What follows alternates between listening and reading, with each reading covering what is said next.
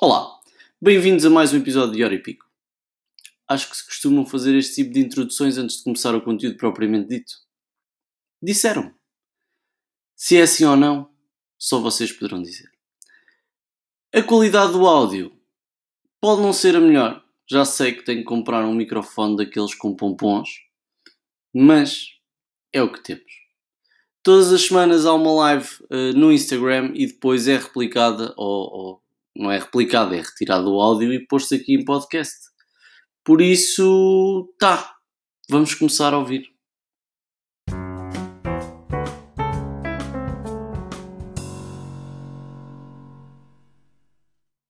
Já estamos a aguardar. Como é que é? Deu? tudo bem? Estás fixe? Tudo bem? Está tudo e contigo? Também está tudo a andar. Então, introduções porreiras. Já sabem que estas lives depois vão sair para podcast, precisamente porque, e eu não sei o que é que tu achas, mas acho que ninguém vê uma live de uma hora e pico no, no Instagram, pelo menos gravada, não é? Tipo, em live são capazes de ver, mas gravada não acredito que, que haja muita gente a ver. Portanto, já sabem que mais cedo ou mais tarde vai sair para uh, o podcast Hora e Pico. Também tem o link na bio que podem aceder. Boa noite, Ricardo. Boa noite, Edgar. Daniel, então, essa semana.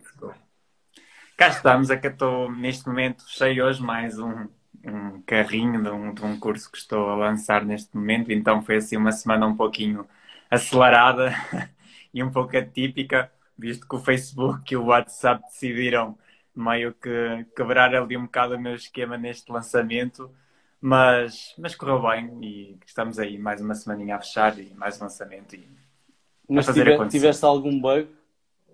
Sim, que basicamente uh, no, no tipo de lançamento que eu fiz neste, neste produto, uh, eu utilizo muito o WhatsApp e então aquilo que aconteceu foi que no dia de abertura de inscrições o WhatsApp e o Facebook, o WhatsApp, Facebook e Instagram estavam em baixo. E então basicamente as pessoas não receberam as mensagens no horário de abertura, sim. então, enfim, coisas que acontecem. É por isso que eu defendo muito que nós temos que ter a nossa própria lista e ter vários meios de conseguirmos comunicar com as pessoas que estão a assistir aos nossos lançamentos. E pronto, e mais uma vez isso vai dar força a isso, que não podemos colocar todos os ovos na mesma cesta, que pode acontecer alguma coisa errada. A tal história de não estarmos dependentes da casa dos outros, não é? Exatamente. Termos a nossa própria casa para, para estarmos livres desses, desses Sim. percalços, por assim dizer. Ainda por cima, quando a casa pertence tudo ao mesmo dono, é que foi WhatsApp, Facebook, Instagram, tudo. Então não, não, não rodava remarketing, não rodava nada, nem no Instagram, nem foi só o Google é que salvou. Mas pronto, foi histórias que ficam para contar de lançamentos e de, e de, e de momentos que uma pessoa tem que se, que se reinventar e aprender a dar a volta à situação. Mas a gente supera e, e aprende sempre com alguma coisa. Exatamente, a aprendizagem é sempre, sempre uma daquelas coisas que nós levamos das. Não lhe chamaria falhas, mas de, destas pequenas pedras que, que, que, vamos encontrando, não é? Sim, exatamente. É... Diz, diz, diz, diz. E, dizer, e, e, temos que ter a capacidade de perceber né, que há coisas que fogem do nosso controle. Não é? Eu, talvez, há um ano atrás, eu fosse ficar possesso, fulo e ia partir aí tudo, porque no momento de abertura, tanto tempo a trabalhar para aquele momento, e no momento de abertura o Facebook decide não funcionar, o WhatsApp decide não funcionar. Só que há coisas que nós não controlamos. Isto é no marketing digital, é em tudo aquilo que nós, que nós fazemos na nossa vida. Há coisas que estão fora do nosso controle. E Facebook, Instagram, WhatsApp e outras redes sociais estarão sempre do nosso controle porque nós não temos, não conseguimos dizer assim, estagiário, aperta aí este botão e volta a colocar isto tudo em cima. Não, não temos esse controle. Então é aprender a lidar e sem dúvida que o estofo, digamos assim, à medida que uma pessoa vai trabalhando e lançando, isso ajuda muito. Exatamente. Então, olha, Daniel, se calhar começamos por. Nós já sabem que nós temos um pequeno storyboard, não quer dizer que tenhamos que, que seguir isto à risca, mas acaba por ser um bocado uma linha guia para, para, as, para as conversas que vamos tendo aqui às quintas-feiras. Um, já sabem também que a live tem mais ou menos uma hora e qualquer coisa, não é? Mais coisa, menos coisa. Por isso é que o podcast também se chama uma hora e pico, não é? Ou hora e pico. Uh, se calhar começávamos por uma breve apresentação, e agora senti que era o Edgar numa, numa sala da Clubhouse. Clubhouse. Uh, se calhar começávamos por uma breve apresentação de quem és tu, Daniel, o que é que gostas de fazer, como é que te caracterizas uh, enquanto pessoa e enquanto empreendedor e, e, um bocadinho do teu percurso profissional, portanto, o que, é que, o que é que trouxe até aqui, até este ponto da Digital Mind Treasure? Basicamente, eu sou transmontano, nasci em Trás-os-Montes e com 18 anos decidi vir estudar para o Porto, que é onde eu estou. Uh, vim estudar engenharia, talvez vim fazer aquilo que talvez a maior parte dos jovens fazem, que é querer ser motivo de orgulho dos pais. Então, eu tinha decidido, os meus pais queriam muito que eu entrasse em medicina ou alguma coisa assim do género, só que isso para mim sempre esteve fora de questão, nunca foi uma coisa que eu gostasse. Então, por muito que eu até me pudesse esforçar para ter, para ter notas para entrar num curso desses, nunca foi o meu objetivo. Eu sempre fui mais aquela pessoa de praticar desporto, de estar envolvido em todas as modalidades e mais algumas, de poder aproveitar tudo ao máximo, de focar em viagem de finalistas e assim. Então nunca fui aquela pessoa de estudar, embora tivesse boas notas. Então decidi que ia para a engenharia, já que os meus pais queriam um médico, engenharia, eu aceitei. E basicamente durante um ano andei aí a estudar engenharia, a tentar enganar alguém, não é? porque não era muito a minha coisa, embora eu até gostasse de matemática, não era muito a minha coisa e pronto. Passado um ano. Tiveste em que engenharia? Já agora? Civil. Desculpa, engenharia civil. civil. Sim. E, então passei um ano lá a estudar aquilo e cheguei ao final do ano e disse aos meus pais que não queria mais, que aquilo que eu queria fazer era comunicação, que eu gostava muito de comunicar, gostava muito de escrever e então queria focar em comunicação. Então entrei no, numa universidade, não entrei, esta é uma história dramática, mas é muito interessante, que é, eu pedi transferência da FEUP para a FLUP, que é a Faculdade de Letras do Porto, e por transferência entravam sete pessoas. E eu era o oitavo, não entrei. É Eles mostram é, a lista. É quase como Eles chumbar no código com quatro, não é? É. Pior. É chumbar no código. De certa forma. E então foi aquela facada assim, meu Deus do céu. Os meus pais não queriam que eu desistisse de uma universidade de repente peço uma transferência, sou barrado. É aquela sensação de. E depois a senhora da secretaria foi muito simpática comigo e disse-me assim: não se preocupe, há sempre alguém que desiste. Eu, obrigado, nunca ninguém desistiu. E fiquei naquela sensação de que agora o que é que eu faço? Procurei, procurei uma universidade privada aqui no Porto, a Fernando Pessoa, e foi onde eu me formei em Ciências da Comunicação. E basicamente, desde esse momento, para falar de empreendedorismo, que eu sempre fui um bocado empreendedor no segundo ano, quando eu estou a terminar o segundo ano, eh, surge uma parceria da Federação Portuguesa de Voleibol com a Universidade de Fernando Pessoa e passo a ser eu o responsável por fazer essa ligação.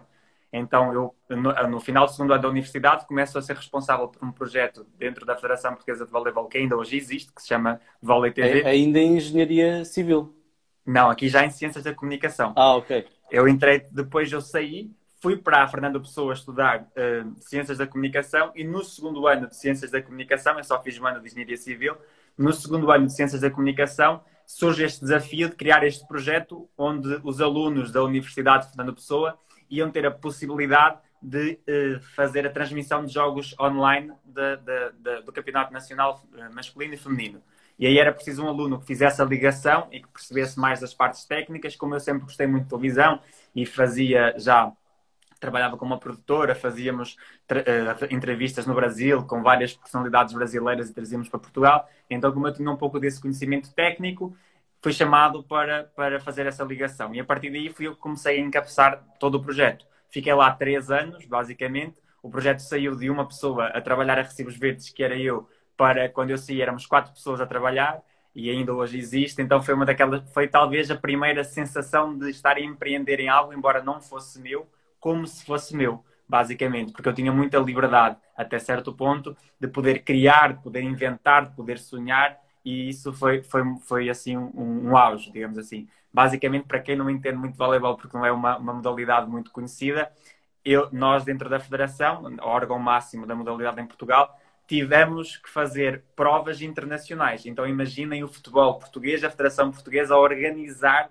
eventos para a FIFA ou para a UEFA, por exemplo basicamente era aquilo que eu fazia dentro da federação. Eu transmitia jogos que muitas vezes eram transmitidos internacionalmente com base em UEFAs e FIFA, só que FIB, que é a Federação Internacional de Voleibol, e a SEB e a, e a, e a WEBSA, que é tudo depois da Europa. Então isso foi a primeira experiência. Chegou a um ponto em que eu comecei a sentir que, embora eu gostasse muito daquilo que estava a fazer, eu precisava de mais. Até que o marketing, eu, eu tinha estudado, tinha partes das minhas cadeiras na universidade eram de marketing digital, só que nunca me chamou, nunca me chamou assim muito a atenção. Eu até gostava, era bom, mas nunca, nunca despertou assim aquela curiosidade. Até que quando eu fui para o Brasil, houve uma vez que eu fui ao Brasil, participei num evento de marketing digital e comecei a ver marketing digital de outra forma. Comecei a ver para além do marketing, digamos assim. Comecei a ver uma coisa que eu acho que ninguém explica em Portugal, nem nas universidades, sobre aquilo que é capacidade do marketing. Eu comecei a ver, uh, que é uma frase que eu gosto muito, ainda há pouco tempo partilhei nos meus stories, que é names, not numbers. As pessoas ficam muito presas aos números. E para mim o marketing passou a ser nomes e não números. Então eu comecei a ver que para trás dos números, dos alunos, do número de alunos que eu tenho, do número de faturamentos que a minha empresa tem, existem nomes. E isso foi o que me passou e que me fez começar a ter sede de aprender mais sobre marketing. Então participei num evento, comecei a entrar em loucuras de várias mentorias de marketing digital e pronto, e nestes últimos dois anos e meio, mais ou menos, foi quando eu embarquei a sério, larguei o meu trabalho, eu fui para esse evento, evento no Brasil em dezembro, em janeiro, eu não, em dezembro sim, eu cheguei cá no final de dezembro, fui à federação, disse ao presidente que tinha duas opções, ou eu saía naquele dia, ou eu saía num dia em que ele decidisse e eu formava uma pessoa para ficar no meu lugar. Ele disse que preferia que eu formasse uma pessoa para ficar no meu lugar, então fiquei lá mais 17 dias a formar uma pessoa para ocupar o meu lugar. Ainda hoje eu ajudo essa pessoa, é uma pessoa que me diz muito, a minha amiga pessoal, e então eh, em 17 dias eu meio que decidi quase o resto da minha vida e decidi que, ok, bora empreender, bora ser maluco, bora acreditar que, que as coisas podem dar certo e fazer acontecer. E a partir daí, cabeça dentro do mundo digital, basicamente. Boa. E hoje, oh, oh. Diz. Diz, diz. Eu ia dizer, e hoje eu olho para trás e vejo essa, toda essa loucura toda que aconteceu e vejo que tudo isto só foi possível porque ao meu lado haviam pessoas que me ajudavam e que me incentivavam e que diziam bora lá, estamos aqui, vamos fazer acontecer e sem dúvida que se não fosse assim não, era, era muito mais difícil. É, é um pensamento que, que, que, já está a mudar um bocado, não é? Tipo, se calhar há 10 anos atrás havia muito mais gente com a mentalidade de eu tenho que fazer isto e tenho que fazer isto por mim e, e, e, vou aprender sozinho, porque se falar com alguém ou se pedir ajuda de alguém, corro o risco de roubarem a ideia, não é? E, e, hoje, felizmente, já é uma coisa, ou seja, já estamos a trabalhar o empreendedorismo de uma forma mais colaborativa, uh, não é? Eu costumo um... dizer assim: as pessoas podem roubar as tuas ideias, mas as pessoas nunca poderão roubar a tua cabeça. Então, Exatamente. à mesma velocidade que eu crio uma ideia boa hoje, eu vou partilhar com alguém e essa pessoa me vai roubar essa ideia, amanhã vou ter outra e essa pessoa não vai conseguir roubar outra. Então, está tudo bem. Eu não tenho problema nenhum em partilhar aquilo. Muito pelo contrário, eu até acho, muitas vezes até sou acusado, e aí desde a federação, desde em que eu trabalhava lá na federação de, de voleibol, muitos dos meus colegas, a minha família diziam: Ah, tu ensinas demais, tu partilhas demais, essa pessoa vai roubar o teu lugar. E eu, disse, eu sempre disse isso desde pequeno, desde, desde esse trabalho e também desde pequeno, porque desde, eu era aquela pessoa, para vocês perceberem, no futebol, eu sempre joguei futebol durante muito tempo e jogava bem, ou relativamente bem, pelo menos, daquilo que diziam. Mas eu era aquela pessoa que na escola, quando a educação física era futebol, a modalidade, eu começava por escolher as pessoas mais fracas, porque eu não queria que essas pessoas perdessem. Então a minha equipa, no início, escolhia os mais fracos, depois escolhia aqueles que tendencialmente ficariam para o fim, que na teoria seriam os mais fracos, mas eu já os tirei para a minha equipa. Então eu sempre tive essa coisa de, para lá, é para ser desafio, é para ser desafio, então vamos fazer assim. E, e dentro do, do mundo digital também sou um pouco assim querem conversar comigo, às vezes eu passo, só, é, é, uma loucura, mas é verdade, às vezes eu passo horas a trocar áudios com pessoas que me mandam mensagem a pedir ajuda só porque sim. E eu tenho a plena noção de que eu gostava que tivessem feito isso comigo quando eu comecei. Talvez eu não tivesse errado tanto, talvez eu não tivesse gasto tanto dinheiro, talvez eu tivesse acordado mais cedo para a possibilidade do mundo digital. Então eu não me preocupo muito com isso. Eu não me importo nada disso, muito pelo contrário. Até porque eu, eu, para mim, quanto mais eu partilho aquilo que eu sei, quanto mais eu falo sobre aquilo que eu faço, mais eu estou a aprender. Então eu não me importo nada disso. Até posso dizer que se calhar eu sou um pouco egoísta. Eu queria que mais pessoas falassem comigo sobre isso, porque eu não tenho problema nenhum em falar sobre isso e em partilhar aquilo que eu estou a fazer. A única coisa que eu não partilho é só aquilo que eu não posso partilhar. Mas tudo aquilo que eu posso Sim, seja, eu, eu, não vou abrir coisas que eu não posso abrir, né? eu não vou abrir coisas que não me pertencem, não vou abrir coisas pelas quais eu não sou eh, não tenho os direitos para abrir, coisas que as pessoas me confiam. Pertencem aos clientes, muitas das vezes, não é? Portanto, por isso é que há as tais políticas de privacidade que, que, que, temos que nos cingir de uma forma rígida e rigorosa. Não é? Exatamente. Agora, tudo o resto, uma pessoa chega ao pé de mim e pergunta: Má, como é que tu fizeste a automação de não sei o quê? Eu explico, passo horas a explicar e digo assim: olha, é difícil explicar o que, o que seria não compartilhável? Aquilo que o João disse agora. Há coisas que não dizem respeito a mim, que dizem respeito aos clientes com quem eu trabalho, aos meus parceiros. Há coisas que eu, por exemplo, eu pago, eu gasto milhares e milhares de euros por ano em mentorias. Dentro da mentoria existe uma coisa que é uma política de privacidade. Eu não posso partilhar aquilo que é partilhado dentro da mentoria com outras pessoas, nem comercializá-lo. Então não faz sentido eu partilhar isso. Agora, a experiência, imagina, eu aprendo alguma coisa com a mentoria eu aplico nos meus lançamentos, eu tenho que eu tenho que corrigir alguma coisa e fazer alguma coisa diferente, isso eu partilho,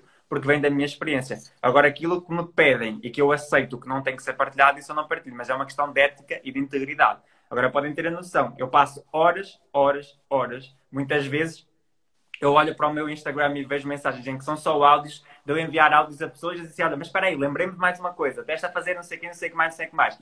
Porque para mim faz sentido, percebes? Eu partilhei uma vez isto contigo e com o Edgar no Clubhouse. Para mim, o Clubhouse, uma das coisas mais positivas que nos trouxe foi, para mim, ter a, ter a consciência de que existem mais pessoas dentro do mundo digital em Portugal a fazer coisas muito similares ou diferentes, mas dentro do meio, que seria impossível conhecer, seria impossível ter contacto. Então o Clubhouse meio que aproximou essas pessoas e, e que trouxe aquela realidade de se calhar existem pessoas em Portugal a fazer isto, nós só não as conhecemos. E é muito uma jornada solitária que eu acreditava que existia. Que é, parece que estás sozinho no meio disto tudo e mais ninguém faz isto aqui, Sim, só, só acontece e, lá fora. E na verdade, até o nosso caso, portanto, nós conhecemos através da Clubhouse. Portanto, se não fosse a Clubhouse, provavelmente poderíamos encontrar mais para a frente, não é? Uh, mas uh, naquele momento eu não sabia da tua existência e tu não sabias da minha. Exatamente. E o Rafael Gaspar, que também já esteve com, connosco na, na Clubhouse, não sei se, se sabes quem é, se não. Sei, sei, somos uh, amigos também. Pronto, Esse eu opa, conheço pessoalmente. Do, a sério? Fomos ao Sudoeste juntos. Opa, fantástico. Eu por acaso estou, neste momento estou em Leiria, eu sei que o Rafael é daqui de perto. Uh, até estou a ver se consigo um bocadinho para lhe mandar uma mensagem e tomarmos finalmente um café pessoalmente. E ele disse uma, uma coisa na, na live que nós tivemos que é verdade. Nós acabamos por, através da Clubhouse, do Instagram, uh, do Facebook, se calhar nem tanto, mas também uh, conhecer malta da nossa área. Um, epá, que, que a dada altura, uh, e isto foram palavras dele, foi eu se, se te vir na rua, se calhar dou-te um calduço, como se já te conhecesse há não sei quantos anos. Uh, e acaba por nos estreitar relações nesse aspecto, opa, e depois uh, uh, alargar também os nossos horizontes, não é? Como eu hoje falei contigo, que o meu core não são os infoprodutos, mas tenciono lançar um infoproduto, então sem dúvida nenhuma que, que, que tenciono falar contigo sobre isso. Portanto, tudo isto acho que nos faz, e, e, a humildade que eu, que eu tenho visto que a malta da nossa área tem, e não só, mas da nossa área, porque uh, é aqueles com que convivemos mais, do, do, da área de design, do branding, do marketing, a humildade que, que eu sinto que as pessoas têm, têm e, e têm vindo a demonstrar, pá, é fantástica, porque permite-nos partilhar, inclusive, uh, clientes que, que se ajustariam mais com uma pessoa do que com outra. Uh, e, e, já houve algumas situações em que nós sabemos que uma pessoa pode pedir, e acontece em todas as empresas, não é só na nossa, nas nossas, uh, não na nossa área, pedem orçamentos a várias empresas. Uh, isso é perfeitamente normal. Mas eu acho que o facto de nós sermos humildes ao ponto de aconselhar a melhor pessoa para gestão de tráfego, ou para lançamento de infoprodutos, ou para a área do branding, e partilharmos os nossos próprios contactos enquanto uh, colegas e, e, amigos também, não é? Uh, pá, acho que isso nos dá uh, um, um, eu não diria estatuto, mas se calhar também um bocado ligado a isso, não é? Dá-nos uma liberdade diferente e dá-nos uma vontade diferente e, e, um crescimento também completamente diferente de, das pessoas que não o partilham, que se torna essa Sim. caminhada solitária que, que tu estavas a, a falar, não é? E eu concordo totalmente com isso, até porque é assim uma das coisas que eu digo é: a mim não me peçam para falar sobre branding. Por favor, não me peçam. E eu digo abertamente sobre isso. Eu não sou especialista nisso, não me peçam para falar sobre isso e eu nem me arrisco sequer a falar sobre isso. Percebes? Porquê? Porque não é isso que eu, que eu sou, não é isso que eu estudo. Eu não, eu não passo horas do meu dia a estudar essa área. Então eu nem sequer me arrisco. Eu vou recomendar pessoas que são especialistas como tu para falar sobre essa área. Não sou eu. Então é preciso. É, a palavra de ordem daquilo que tu disseste para mim é a humildade. Nós precisamos ter a humildade de perceber aquilo que nós temos a capacidade de fazer e de oferecer e ter a humildade de perceber, a humildade de perceber aquilo que nós não temos a capacidade de fazer. Como eu disse, para mim é names, not numbers. Nomes, não números. Se a pessoa vem ao pé de mim, se a pessoa me procura por um serviço, ela para mim é um nome, não é um número. Então eu vou fazer com que ela encontre um nome que vai, que vai entregar o melhor produto que ela procura. Se eu tiver a capacidade de fazer isso, o nome sou eu, é a minha empresa. Se eu não tiver a capacidade de fazer isso, eu vou sugerir o melhor nome que eu conheço. Não vou ser eu. eu não, para mim não faz sentido. Eu prefiro, neste momento, recomendar um, um, um profissional excelente para essa pessoa e a pessoa ficar contente e ela perceber que eu fui íntegro, ético e se depois ela precisar do serviço que eu faço me vir procurar, do que eu estar ali e prestar um mau serviço às pessoas. Isso para mim não faz sentido. Para mim faz sentido que as pessoas saiam satisfeitas. E para mim, satisfeito não significa ela comprar de mim. Significa ela comprar aquilo que ela precisa que vai entregar aquilo que ela procura naquele momento. Então eu Exatamente. concordo plenamente contigo. Até porque se tu, uh, se tu, nós, não é? Uh, se vendermos um serviço de uma área que não dominamos e se a coisa correr bem, passa entre os pingos da chuva. Se a coisa correr mal, não só ficamos mal vistos, mas como estamos a estragar o mercado a quem faz esse trabalho bem. Não é? Porque uh, suponhamos. E o teu que... nome, né? Estás a estragar o teu nome. E o teu também. nome, exatamente. Uh, porque imagina, se alguém vier falar de lançamento de infoprodutos e eu disser, valores completamente hipotéticos, óbvio, e eu disser, olha, leve-te 100 euros por isso, e não é o meu core, e o trabalho fica mal feito, a seguir a pessoa vai ter contigo, que é o teu core, e tu vais dizer, olha, são 500 ou 600, e a pessoa, não, estou para lá, o outro gajo fez-me por 100. Só não sabia o que estava a fazer. Portanto, tem, tem, tu pagaste o que tiveste, no fundo, não é? Uh, mas na minha opinião não é. não tem noção. Sim. É, é, é, exatamente nesse sentido. Quando nós procuramos um profissional de uma área em que nós atuamos, nós temos a noção que, primeiro, tu, as, pessoas que me, as pessoas que trabalham comigo, não é? as pessoas que trabalham com a minha agência, as pessoas elas não beneficiam daquilo que eu sei. Elas beneficiam de tudo aquilo que eu investi, que a minha empresa investiu, para saber aquilo que eu sei. Há coisas que eu já aprendi que eu ainda não apliquei em nenhum negócio que eu tenho. Porquê? Porque ainda não foi apropriado. As condições ideais ou as condições para que aquilo acontecesse ainda não se proporcionaram. Mas eu já tenho esse conhecimento. Os meus parceiros que trabalham comigo, em algum momento, se vão beneficiar com isso. Só que esses parceiros que estão comigo também se vão beneficiar daquilo que eu vou aprender amanhã, daquilo que eu vou aprender daqui a três dias, uma semana, dois, dois meses. Porquê? Porque é um aprendizado, uma aprendizagem constante. Estamos sempre em transformação.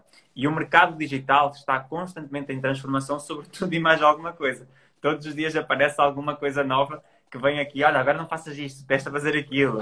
Olha, há um e-mail agora, e, enfim, há montes, não é? A palavra de ordem muitas vezes é testa, testa, testa, testa. É para testar, não é testa de cabeça, é testa de teste mesmo. Sim. Então, então é uma palavra que acontece e que está muito presente dentro do mundo digital. Se isso é um facto, as pessoas vão beneficiar com aquelas pessoas que testam mais. Então, quanto Exatamente. mais eu lanço, mais eu estou a testar. Então, as pessoas que me vão procurar vão beneficiar do quê? daquilo que eu sei e aquilo que eu sei é resultado de todos os testes que eu fiz até este momento. Só que se eu, se eu estou neste momento a lançar uma pessoa, a pessoa que eu vou lançar no final deste mês vai beneficiar daquilo que aconteceu no lançamento deste início do mês. E são duas pessoas completamente diferentes. Então é, um, é uma aprendizagem, uma reciclagem constante. E aqui a, a, a falha, uh, que também falávamos com o Ricardo Marinho há, há, na live passada, há uma semana precisamente, e ele também já fez uma conversa no Clubhouse sobre, sobre isso. Uh, aqui a falha é um ponto importante, não é? Portanto, a malta tem medo de, quando lanço, se formos ao, ao, ao, anúncio básico dos mais básicos, de, até pode ser a promoção de um simples post.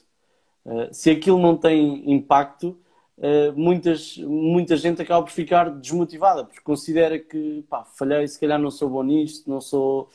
E, e, e a verdade é que em todas as áreas, uh, principalmente no que toca ao marketing ou ao design ou ao branding, um, nós não, ou seja, tu nunca consegues, eu acho que, que, que é uma frase uh, ou é uma resposta que pouca gente gosta, mas acho que é, que é mais correta, que é o depende, não é? Depende. As coisas vão funcionar, isto vai funcionar ou não vai funcionar. Uh, e, e, há pouco tempo também tinha, tínhamos numa, numa das lives uh, alguma malta que, que, que, tem algumas empresas e, e questionava precisamente isso. Como é que tu podes garantir resultados pá, sei lá, de, de, de, um design de uma identidade ou de um lançamento de um infoproduto ou de um produto em si. como é que tu me podes garantir que eu no espaço de um ano tenho um crescimento de X% em vendas? Pá, não posso. Depende, não é? Uh, e, e, é uma resposta que, que, as pessoas não gostam de ouvir, que é o não, não te garante resultados e depende. As é nossas sim. métricas são estas. Exatamente. Não quer dizer que corresponda uh, àquilo que vai acontecer contigo. E, e tu dizes depois, há várias. Há, é, aquilo que as pessoas não entendem é que os negócios são um sistema e os sistemas são influenciados por vários pontos dentro desse sistema. É? O lançamento é influenciado por vários pontos. Eu posso garantir que a estratégia está toda feita? Posso. A que eu conheço neste momento, eu posso garantir que ela está feita? Posso. Eu não posso garantir que tu vais executar a estratégia da melhor forma. Isso eu não posso. Porquê? Porque nós somos seres humanos, a parte, que, a parte que está presente nas máquinas está organizada da forma como ela tem que ser organizada? Sim. A parte que está presente no ser humano está organizada como ela está organizada? Tendencialmente, sim. Se a coisa vai acontecer dentro do ser humano como é criado na nossa cabeça, aí já vai depender. Então há tanta coisa que varia. Aquilo que nós temos que fazer é o trabalho que nós acreditamos que precisa ser feito para aumentar a probabilidade das coisas darem certo. Agora, aquilo que eu digo, principalmente, ainda hoje, hoje de manhã, às quintas-feiras de manhã, dou uma mentoria para duas pessoas juntas. E eu estava-lhes a dizer: um lançamento, vocês não sabem que um lançamento vai dar errado na altura em que vocês estão a abrir o carrinho. Vocês começam a ver vários pontos que mostram que o lançamento pode dar errado.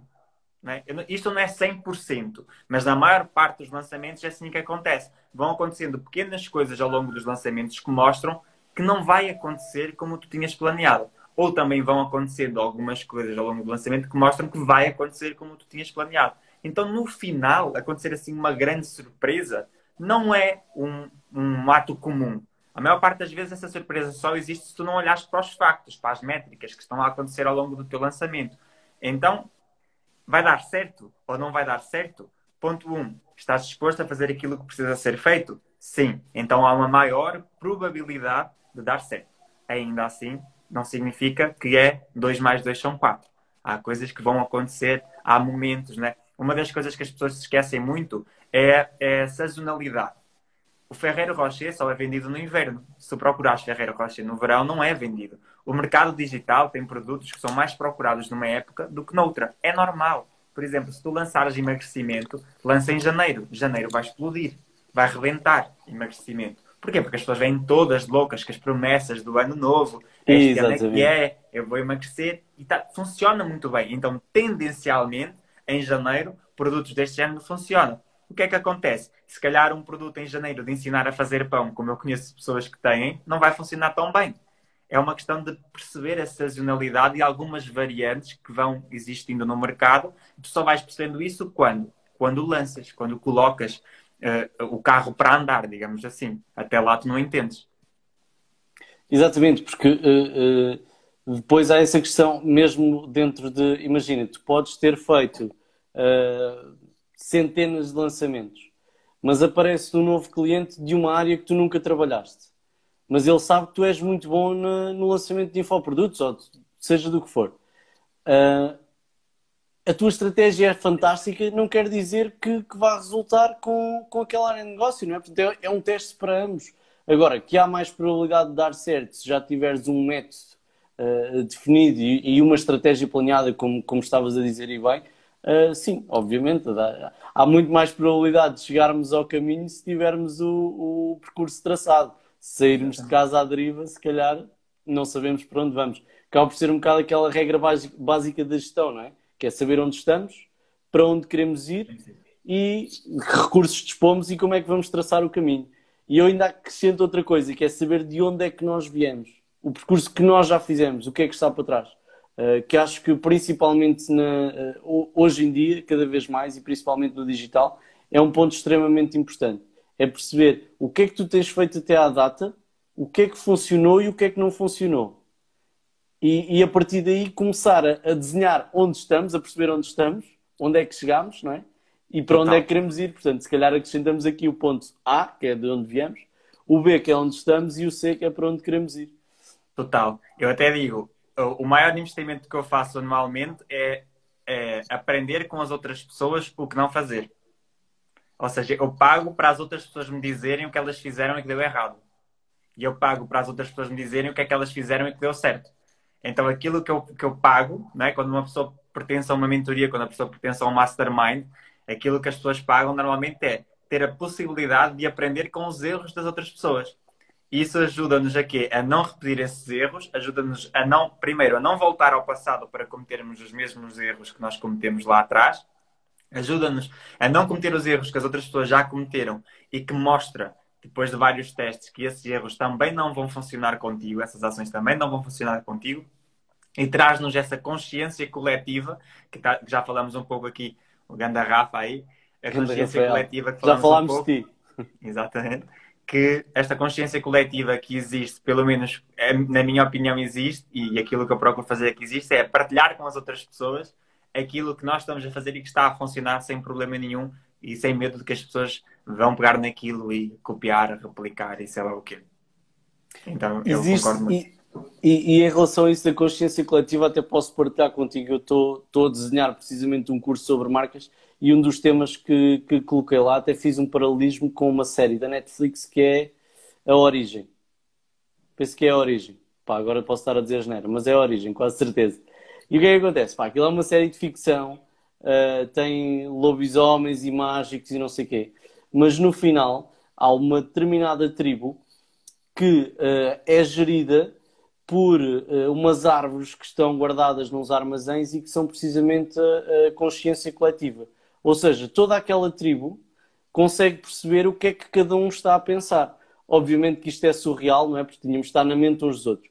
Mas se pensarmos uh, numa, numa, forma mais real, uh, as tribos ligadas às marcas, precisamente, uh, se nós avaliarmos a personalidade da marca e a personalidade das pessoas que compram a marca e interagem com a comunidade daquela marca, há de certeza um traço de personalidade comum em todos eles não é?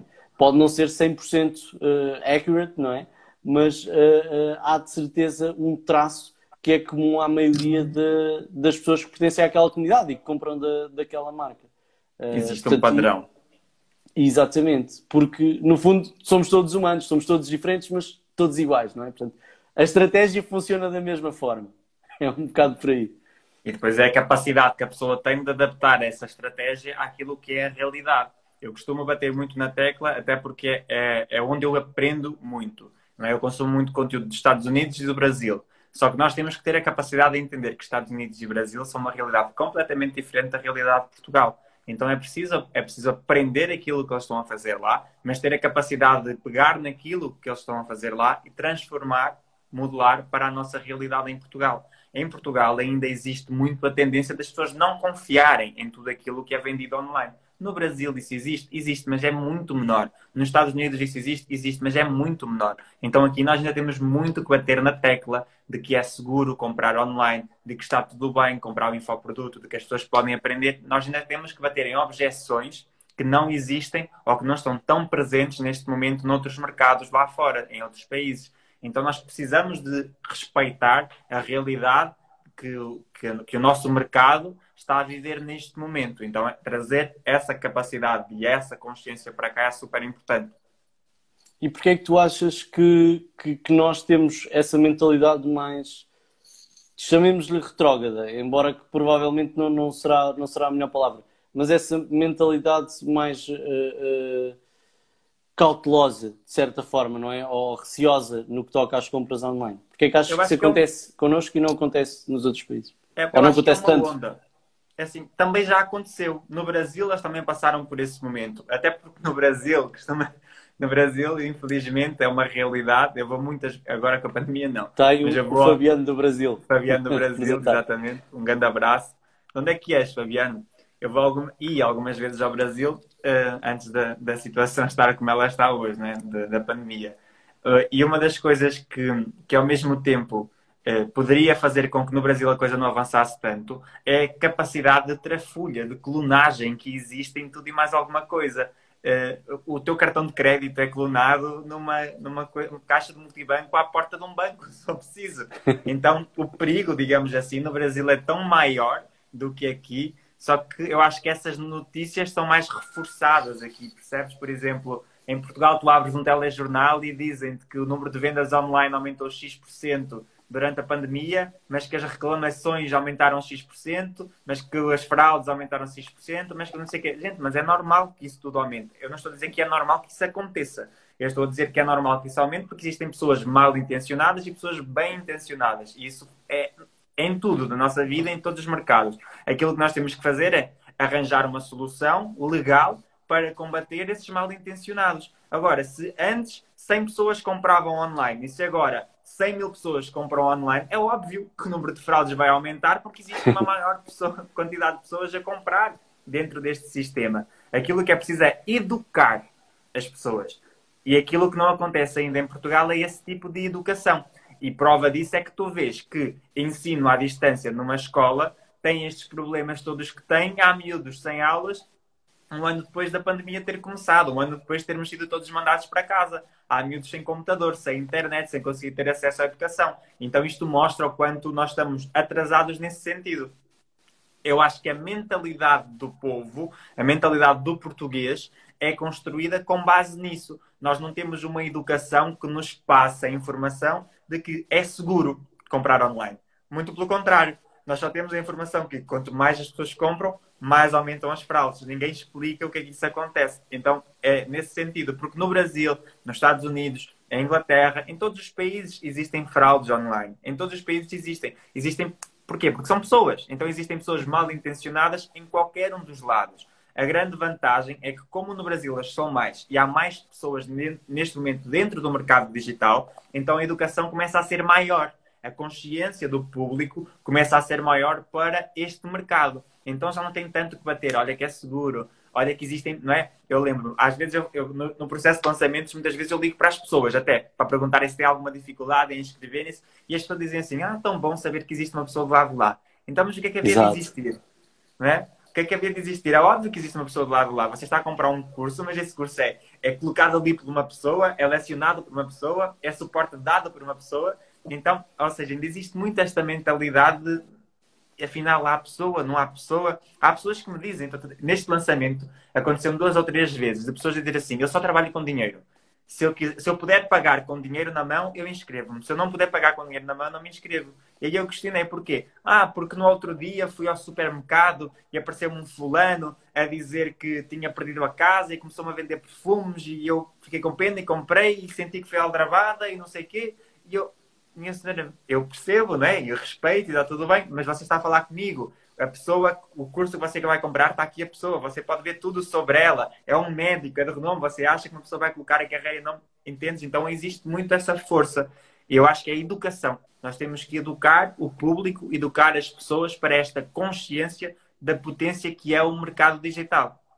Esta frase é uma frase muito batida, mas que, na minha opinião, faz todo o sentido, que é o mundo digital é uma onda e é uma onda que em Portugal ela ainda nem sequer levantou.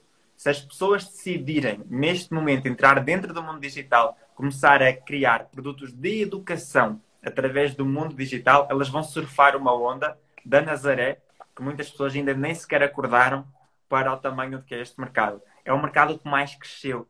Nós temos empresas como a Hotmart, por exemplo, que se tornaram unicórnios durante, para quem não sabe, unicórnio é uma nomenclatura que se dá para startup que começa a atingir um nível muito interessante a nível de faturamento e de investimento.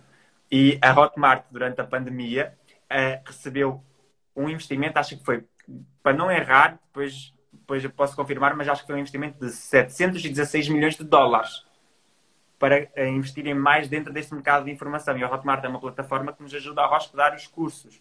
Então isto mostra o quanto o mercado de educação online está a crescer. Nós precisamos é de educar as pessoas nesse sentido. Até porque a população portuguesa tendencialmente é mais velha, basta olharmos para os números, não é? E é, é, preciso ter essa educação. As pessoas ainda desconfiam muito nesse sentido. Então acho que passa muito pela educação das pessoas e mostrar que é seguro. E a nossa comunicação social também age de certa forma como os profetas das desgraças, não é? Como, como tu estavas a dizer. Passam, epá, tudo bem, ok, as compras online ou as vendas online estão a subir, um, mas cuidado, porque não sei quantas pessoas perderam não sei quanto dinheiro em compras online. Sim. Um, por isso mas ninguém fala que não sei quantas pessoas perderam não sei quanto dinheiro noutra coisa qualquer. Exatamente. Opa, e em lojas tu podes ir a uma loja física e ser enganado. E o produto que compraste não era nada daquilo que estavas à espera. Isso acontece Exatamente. desde sempre, não é?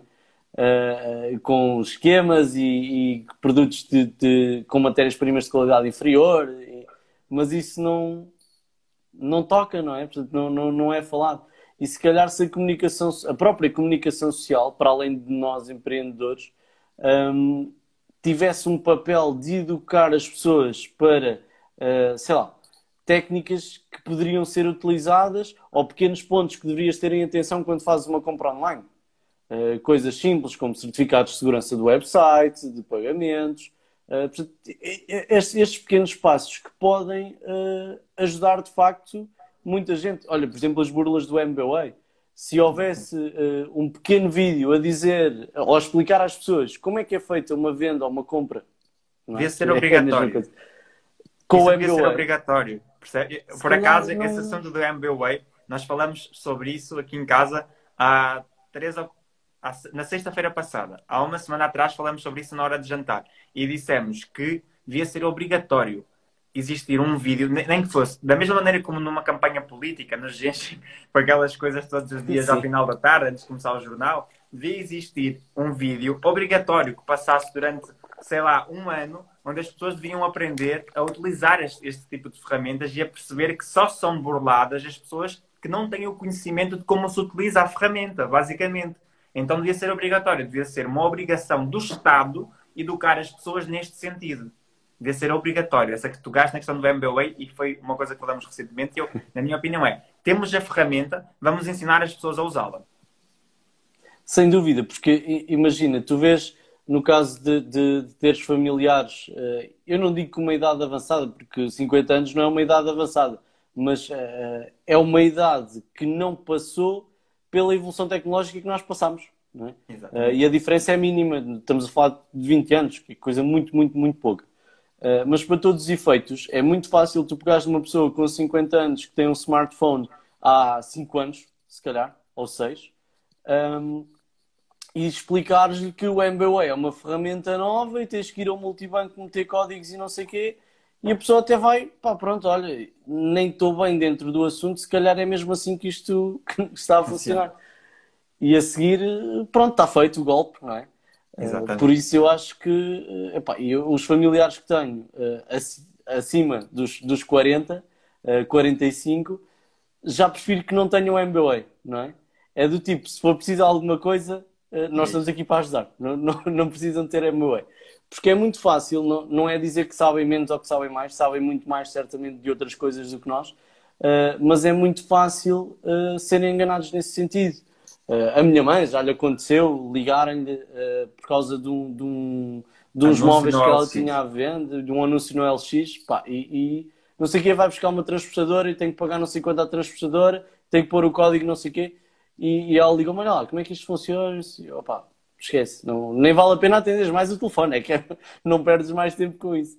Uh, mas se calhar se não falasse comigo ou com um dos meus irmãos, provavelmente tinha caído, não é? Às vezes tu nem te lembras, digo eu, nem te lembras de, de ligar ao, ao, aos filhos. Eu não tenho filhos, mas uh, muitas vezes as pessoas nem se lembram de ligar aos filhos, ou aos sobrinhos, ou seja o que for, para, para perguntar como é que funciona. Acreditam porque vão na boa fé uh, e, e, depois dá a asneira, não é? Portanto, eu acho Exatamente. que uh, era preciso mesmo, como tu disseste, pá, passarmos alguma coisa que explicasse às pessoas como é que estas novas ferramentas funcionam. De uma forma simples, coisas que tu usas no teu dia a dia.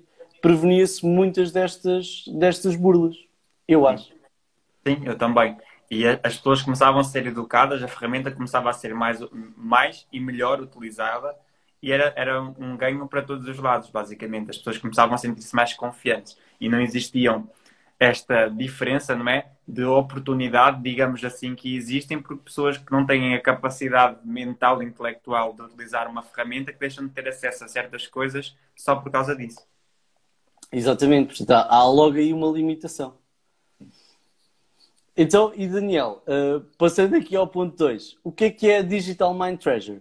Como é que surgiu? Uh, o que te motivou a criá-la? Certamente uhum. foi uh, o teu percurso enquanto empreendedor, como também já disseste, mas como é que surgiu a necessidade de, de criar a Digital Mind Treasure? Basicamente, a, Digital Mind Treasure surge porque eu tinha estado um ano, eu e o meu sócio, é uma sociedade, tínhamos estado um ano a lançar uh, dentro do mercado digital e as coisas não, é as coisas estavam a correr bem. Só que as coisas não estavam a correr bem quando nós nos comparávamos com outras realidades. Digamos assim, nós já estávamos dentro do mercado digital há um ano e comparávamos os nossos resultados com, a, com os resultados das outras pessoas que nós conhecíamos. Então nós faturávamos tipo 9 mil euros no lançamento e nós achávamos pouco. Porquê? Porque víamos pessoas no Brasil a faturar 20 mil. E aí nós pensávamos, meu Deus do céu, aquelas pessoas faturam 20 mil e nós só, só faturamos 9 mil e não sei o quê. Então chegou a um ponto que em março de 2019, não, em março de 2020, o ano passado, eh, chegou a um ponto em que nós fizemos um lançamento em que, em que o lançamento estava assim, parecia tudo alinhadinho, e aí entrou a sazonalidade de março, basicamente, que é, que é um facto para nós, dentro do nosso mercado, março não é um bom mês. Quer dizer, é um bom mês, mas não é um bom tão bom, não é um mês tão bom quanto janeiro. Né? Sais de janeiro com um lançamento fantástico, entras em março com um lançamento em que já não é tão bom e acontecem algumas intercorrências, em que o resultado ficou um pouco aquém daquilo que nós tínhamos planeado e começamos a questionar-nos se valia a pena continuar com tanto esforço, com tanta dedicação, com tanto aprendizado. Eu, eu costumo dizer, durante, uh, sei lá, durante um ano e meio, eu, eu deixei de ter fins de semana, eu deixei de ter tudo. Eu, eu, hoje eu tenho algumas condições diferentes que eu tinha na altura, mas eu, eu, passava o tempo todo ou na sala ou no quarto a estudar, a estudar, a estudar. Eu deitava-me tarde, acordava cedo para estudar, era a única coisa que eu fazia. Então começamos a questionar-nos se valia a pena, se não valia a pena. Até que dissemos, não, vamos a mais um teste, vai valer a pena. E aí decidimos abrir para uma parceria para nós lançarmos uma outra pessoa. Foi, digamos assim, foi o sagrado santo que, que, que fez na nossa mente, que é vamos procurar outras pessoas para lançar para nós ganharmos mais experiência. Nós começamos a perceber que como um lançamento é um sistema, quantos mais lançamentos nós percebemos, mais nós temos a capacidade de perceber o sistema. Quanto mais eu lanço, mais eu percebo o sistema. Quanto mais eu executo, mais eu percebo o sistema. Então dissemos, vamos aumentar o número de lançamentos que nós fazemos por ano. Como é que nós fazemos isso? Vamos lançar outra pessoa. E aí em março nós decidimos que íamos, não íamos desistir, íamos continuar e que para isso íamos abrir uma empresa. E aí fomos abrimos a Digital Mind Treasure. E em maio de 2020, ou seja, eh, março, abril, maio, dois meses depois, nós estávamos a fazer um, um lançamento que é o tão famoso no Brasil, não é? Que é o tão famoso seis dígitos de faturamento em sete dias. Ou seja, em maio nós tínhamos feito 100 mil reais, na verdade tínhamos feito 127 mil reais em sete dias, o que em Portugal naquela altura dava qualquer coisa como 32 mil euros, mais ou menos. Então em sete dias, a empresa que esteve para não existir, a empresa que esteve para não ser fundada, a pessoa que esteve para desistir em março, dois meses depois estava a fazer 32 mil euros em sete dias, basicamente. Então aí eu comecei a perceber que se calhar era possível, se calhar o jogo já era interessante, se calhar o impacto que estava a ser causado neste momento era interessante, porque aquilo que mais adrenalina dá no lançamento é. Exato, existe o 6 em 7. O 6 em 7. é do, do Érico Rocha, que é que eu sou muito grato, não é? É um dos meus professores, eu sou aluno mentorado do Érico e sou muito grato a tudo aquilo que ele ensina.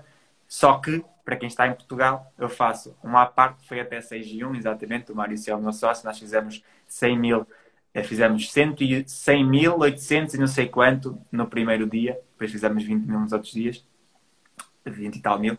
Um, e basicamente, como eu estava a dizer, sou muito grato ao Érico, somos muito gratos ao Érico, o Érico abriu-nos uma, uma mentalidade que não existe, só que para quem está em Portugal e quer entrar dentro desse mundo digital, é preciso entender que há coisas que precisam ser adaptadas. E foi esses, essas, esses pequenos ajustes que demoraram a cair na nossa cabeça e que quando caíram a chave mudou, o jogo virou e os resultados começaram a aparecer.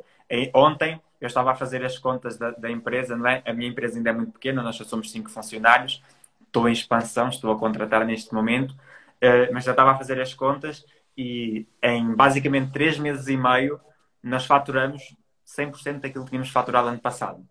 Numa altura em que toda a gente está a despedir e, e eu, eu posso dizer, o faturamento do ano passado foi bom, tá? Para uma, para uma empresa que abriu em março, o faturamento do ano passado foi bom, relativamente bom. E chegar a três meses e meio de, de ano e conseguir esse resultado, para nós foi, é motivo de orgulho.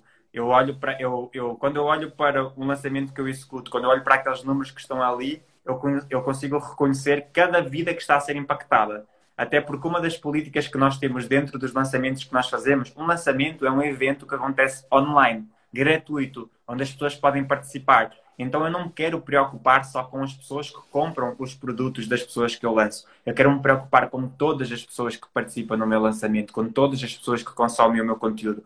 E uma das coisas que mais orgulho me dá, eu fico com pena, mas dá-me orgulho, é receber e-mails de pessoas a dizer assim: uh, desculpa, ainda vou conseguir comprar o curso, mas tudo aquilo que eu aprendi no evento valeu muito a pena. A minha vida já foi transformada de alguma forma. Então eu sei que mais tarde ou mais cedo aquela pessoa vai comprar aquele produto porque ela já sentiu o benefício que existe por trás dele. Ela ainda não tem a condição monetária neste momento de o fazer. É uma objeção que vai ser quebrada mais lá na frente, é um, um momento ideal que vai acontecer mais lá na frente, mas eu sei que eu não me preocupo só com as pessoas que compram de mim. Eu preocupo-me com as pessoas que não têm condição para comprar de mim neste momento, mas que merecem ter aquele conteúdo e que merecem de alguma forma ter as vidas transformadas. E é por isso que eu digo que para mim lançar é a melhor coisa do mundo, porque eu tenho a possibilidade de alcançar pessoas de outra forma eu não, tinha, não teria a capacidade.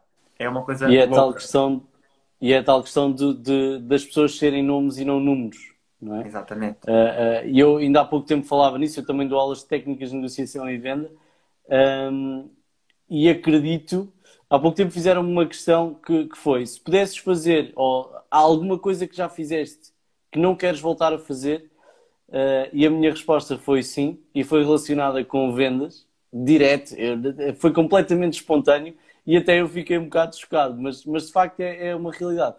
Eu não quero voltar uh, a fazer uma venda uh, em que eu não me preocupo com a pessoa. Aquela típica venda à Wall Street Wolf, não é?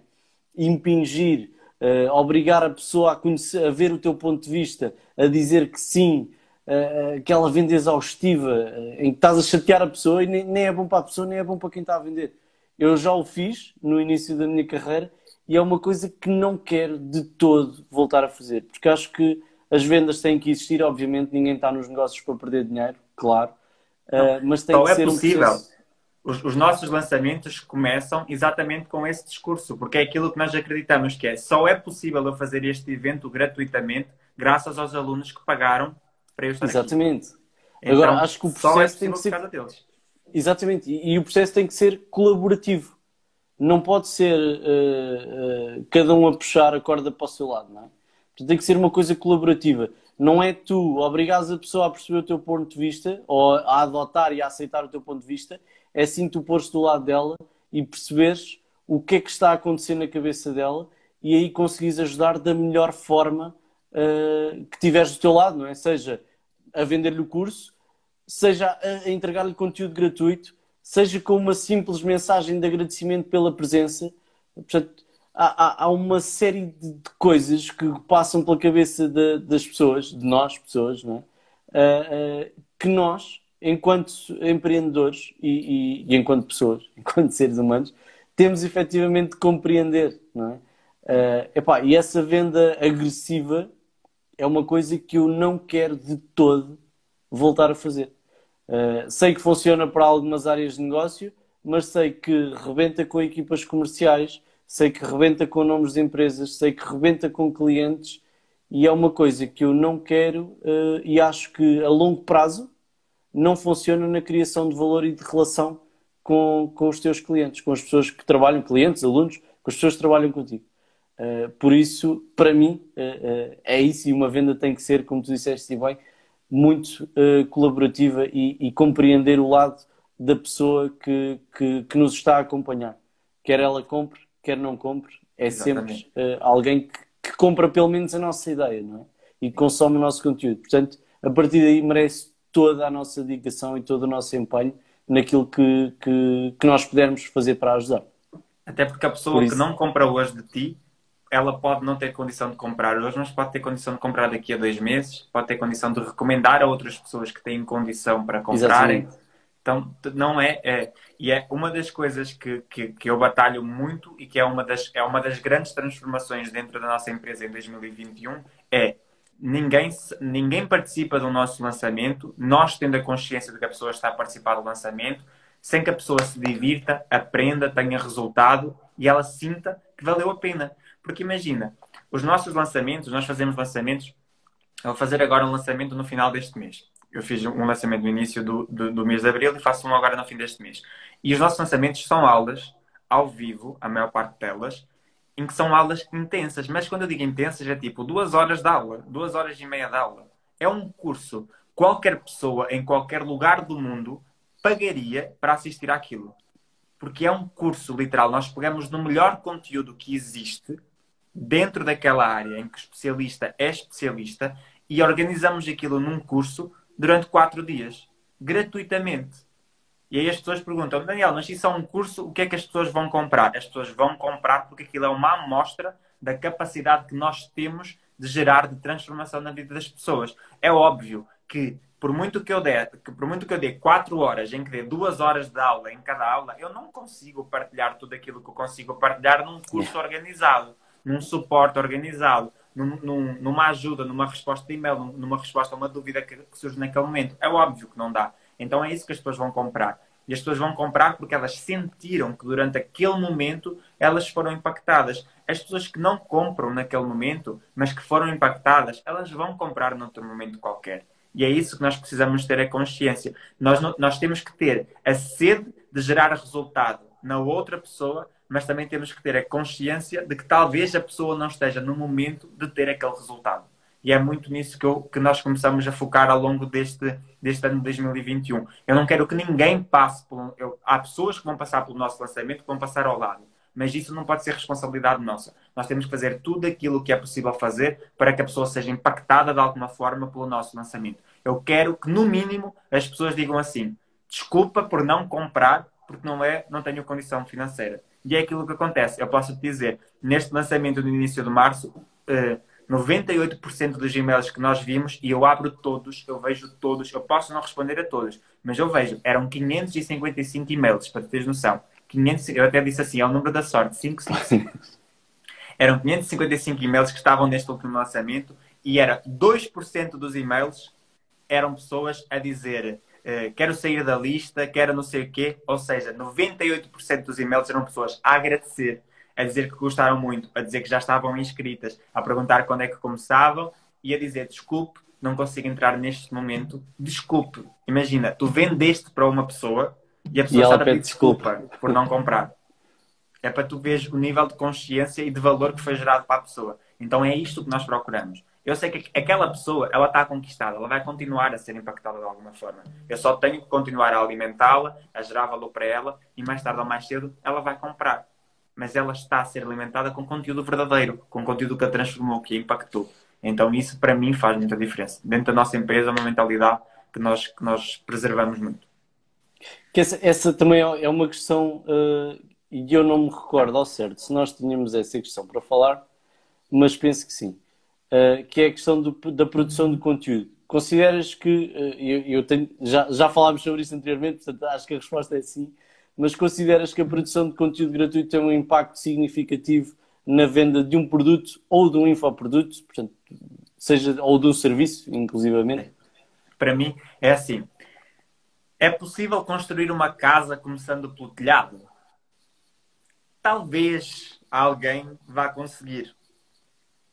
Só que é mais natural uma pessoa começar a produzir uma casa pelos pilares da casa, pelos alicerces para mim, o conteúdo é o alicerce do negócio digital. É possível construir um negócio digital de sucesso, ter bom faturamento, impactar a vida das pessoas, ajudar pessoas, começando sem produzir conteúdo? É. É raro, mas é. Mas naturalmente aquilo que é replicável, aquilo que qualquer pessoa pode fazer é começar a produzir conteúdo naturalmente ela vai conseguir ter bons resultados. Se ela alinhar aquela. É óbvio que eu não estou a dizer. Não é chegar ali, fazer uma dancinha no Reels e achar que vai ganhar alguma coisa a fazer aquilo, não é? É preciso ter essa consciência. É conteúdo.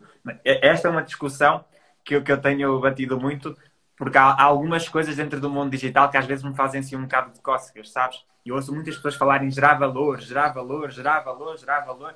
E aí eu comecei a questionar-me, mas será que metade das pessoas que falam em gerar valor já parou para perceber o que é que significa gerar valor? É que a maior parte das pessoas fala gerar valor, gerar valor, gerar valor, mas gerar valor para quem? É que tu tens que estar a produzir conteúdo que gera valor, não é para ti. Não és tu que tens que gostar do conteúdo que estás a fazer, é a tua audiência. É o teu público, pessoas, exatamente. Aquilo que é o teu público é a pessoa que tem que te dizer que aquilo que tu estás a fazer está a gerar valor. De que é que adiantava eu estar aqui a, nós estarmos aqui a conversar se as pessoas que estão a assistir não tivessem valor nenhum, não tivessem sido impactadas de forma nenhuma? O que é que isso adianta? Não adianta de nada. Quem nos diz que o nosso conteúdo é de valor ou não é de valor não somos nós. Não sou eu que vou dizer, olha, porque esta hora e meia que eu e o João tivemos aqui a conversar, nós podíamos vender por 10 mil euros. É as pessoas que nos têm que dizer que esta conversa valeria 10 mil euros. Não sou eu que vou definir o preço disso. E eu vejo que a maior parte das pessoas né, que entra neste esquema ouviu alguém falar no mundo digital e Conteúdo adotou esta. É? Adotou e diz, ah, agora temos é que gerar valor para as pessoas, foca no gerar valor. Mas as pessoas não percebem o que é que é gerar valor. É, o gerar valor não é gerar valor por si, é gerar valor percebido. A pessoa tem que perceber valor naquilo que tu estás a fazer, naquilo que ela está a consumir.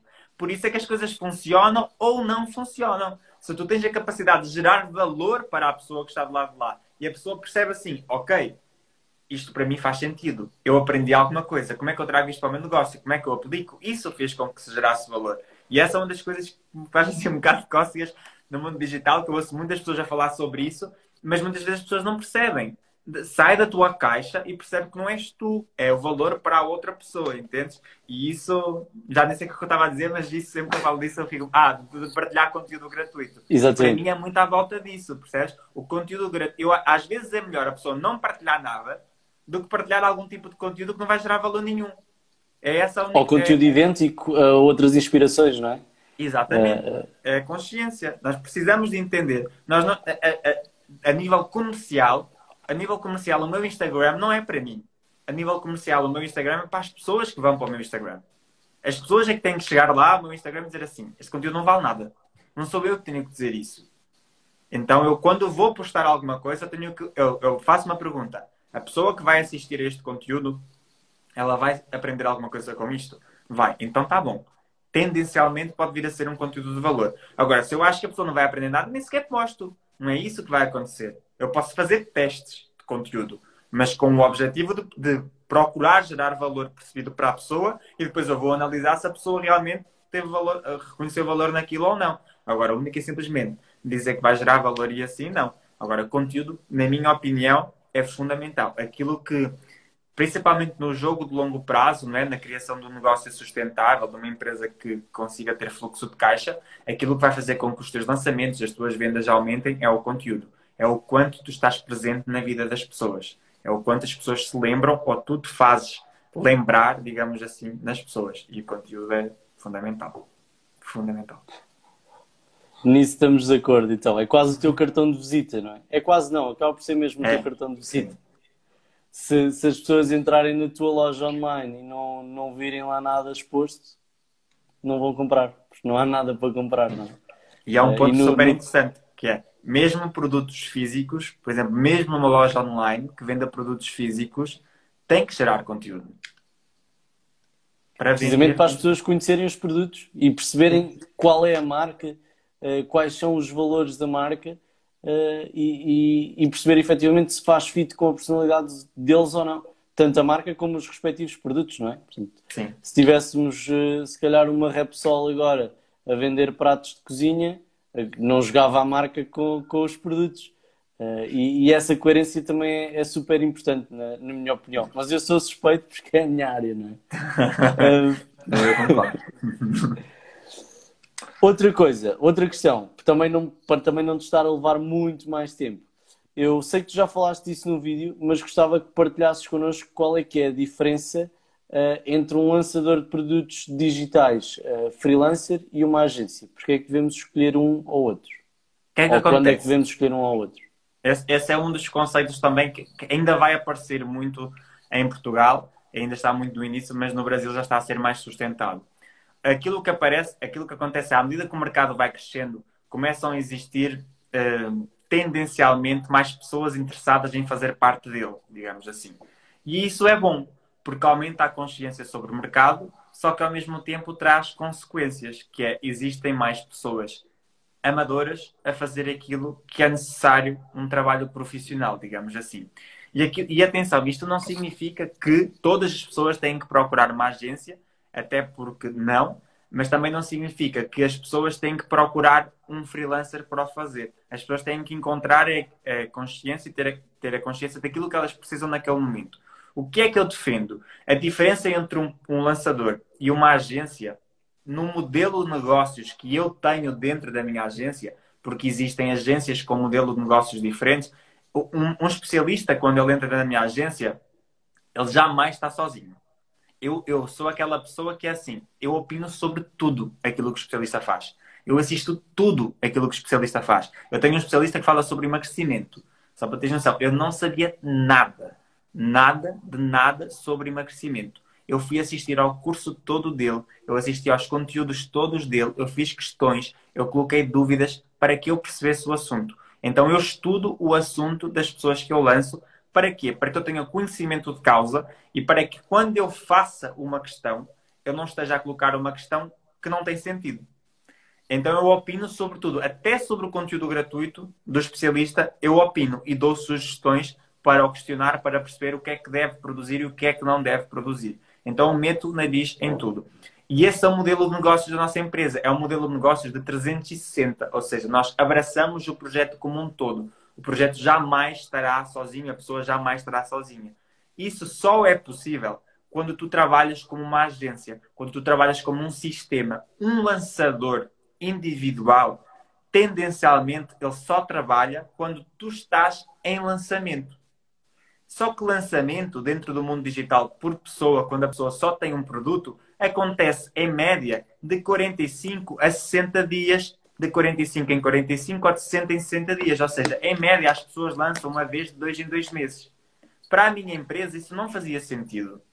Então eu comecei a trazer o especialista para dentro da empresa, a trabalhá-lo como um negócio de 360 e comecei a mostrar-lhe que existiam outras alternativas que não só o lançamento em si e trabalhamos o negócio assim.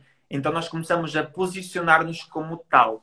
Nós não somos a pessoa que trabalha simplesmente no teu lançamento. Nós somos a pessoa que trabalha com o teu negócio. Nós somos a pessoa que vai desenvolver este negócio. Nós somos a pessoa, a agência, que vai pegar nisto e vai desenvolver tudo isto. Não é daqui a um mês e meio eu volto a lançar e vou-te contratar outra vez para tratar deste serviço. Não. Até porque há inteligências que vão sendo desenvolvidas ao longo do tempo. Então, essas inteligências, se tu só trabalhas de vez em quando para aquele lançamento, não é? Se tu só, tu só estás dentro daquele projeto, daquele conteúdo mês e meio em mês e meio, tu perdes a inteligência do negócio. Então, eu trabalho todos os dias nos lançamentos, embora não esteja lançamento todos os dias, todos os dias eu trabalho no lançamento dos meus especialistas. Todos os dias eu entro nas redes sociais deles para eu ver se está tudo direitinho lá nos comentários. Todos os dias eu entro no e-mail de suporte dos alunos para ver se os alunos estão todos eh, com as respostas dadas. Todos os dias eu entro lá no, na área de membros do, do, da Hotmart para ver se as perguntas dos meus dos alunos estão todas respondidas. Eu meto o nariz em tudo. Os primeiros módulos dos cursos sou eu que estruturo, porque existe uma parte inicial que é de, de interação e de conhecimento da plataforma que tem que ser colocada.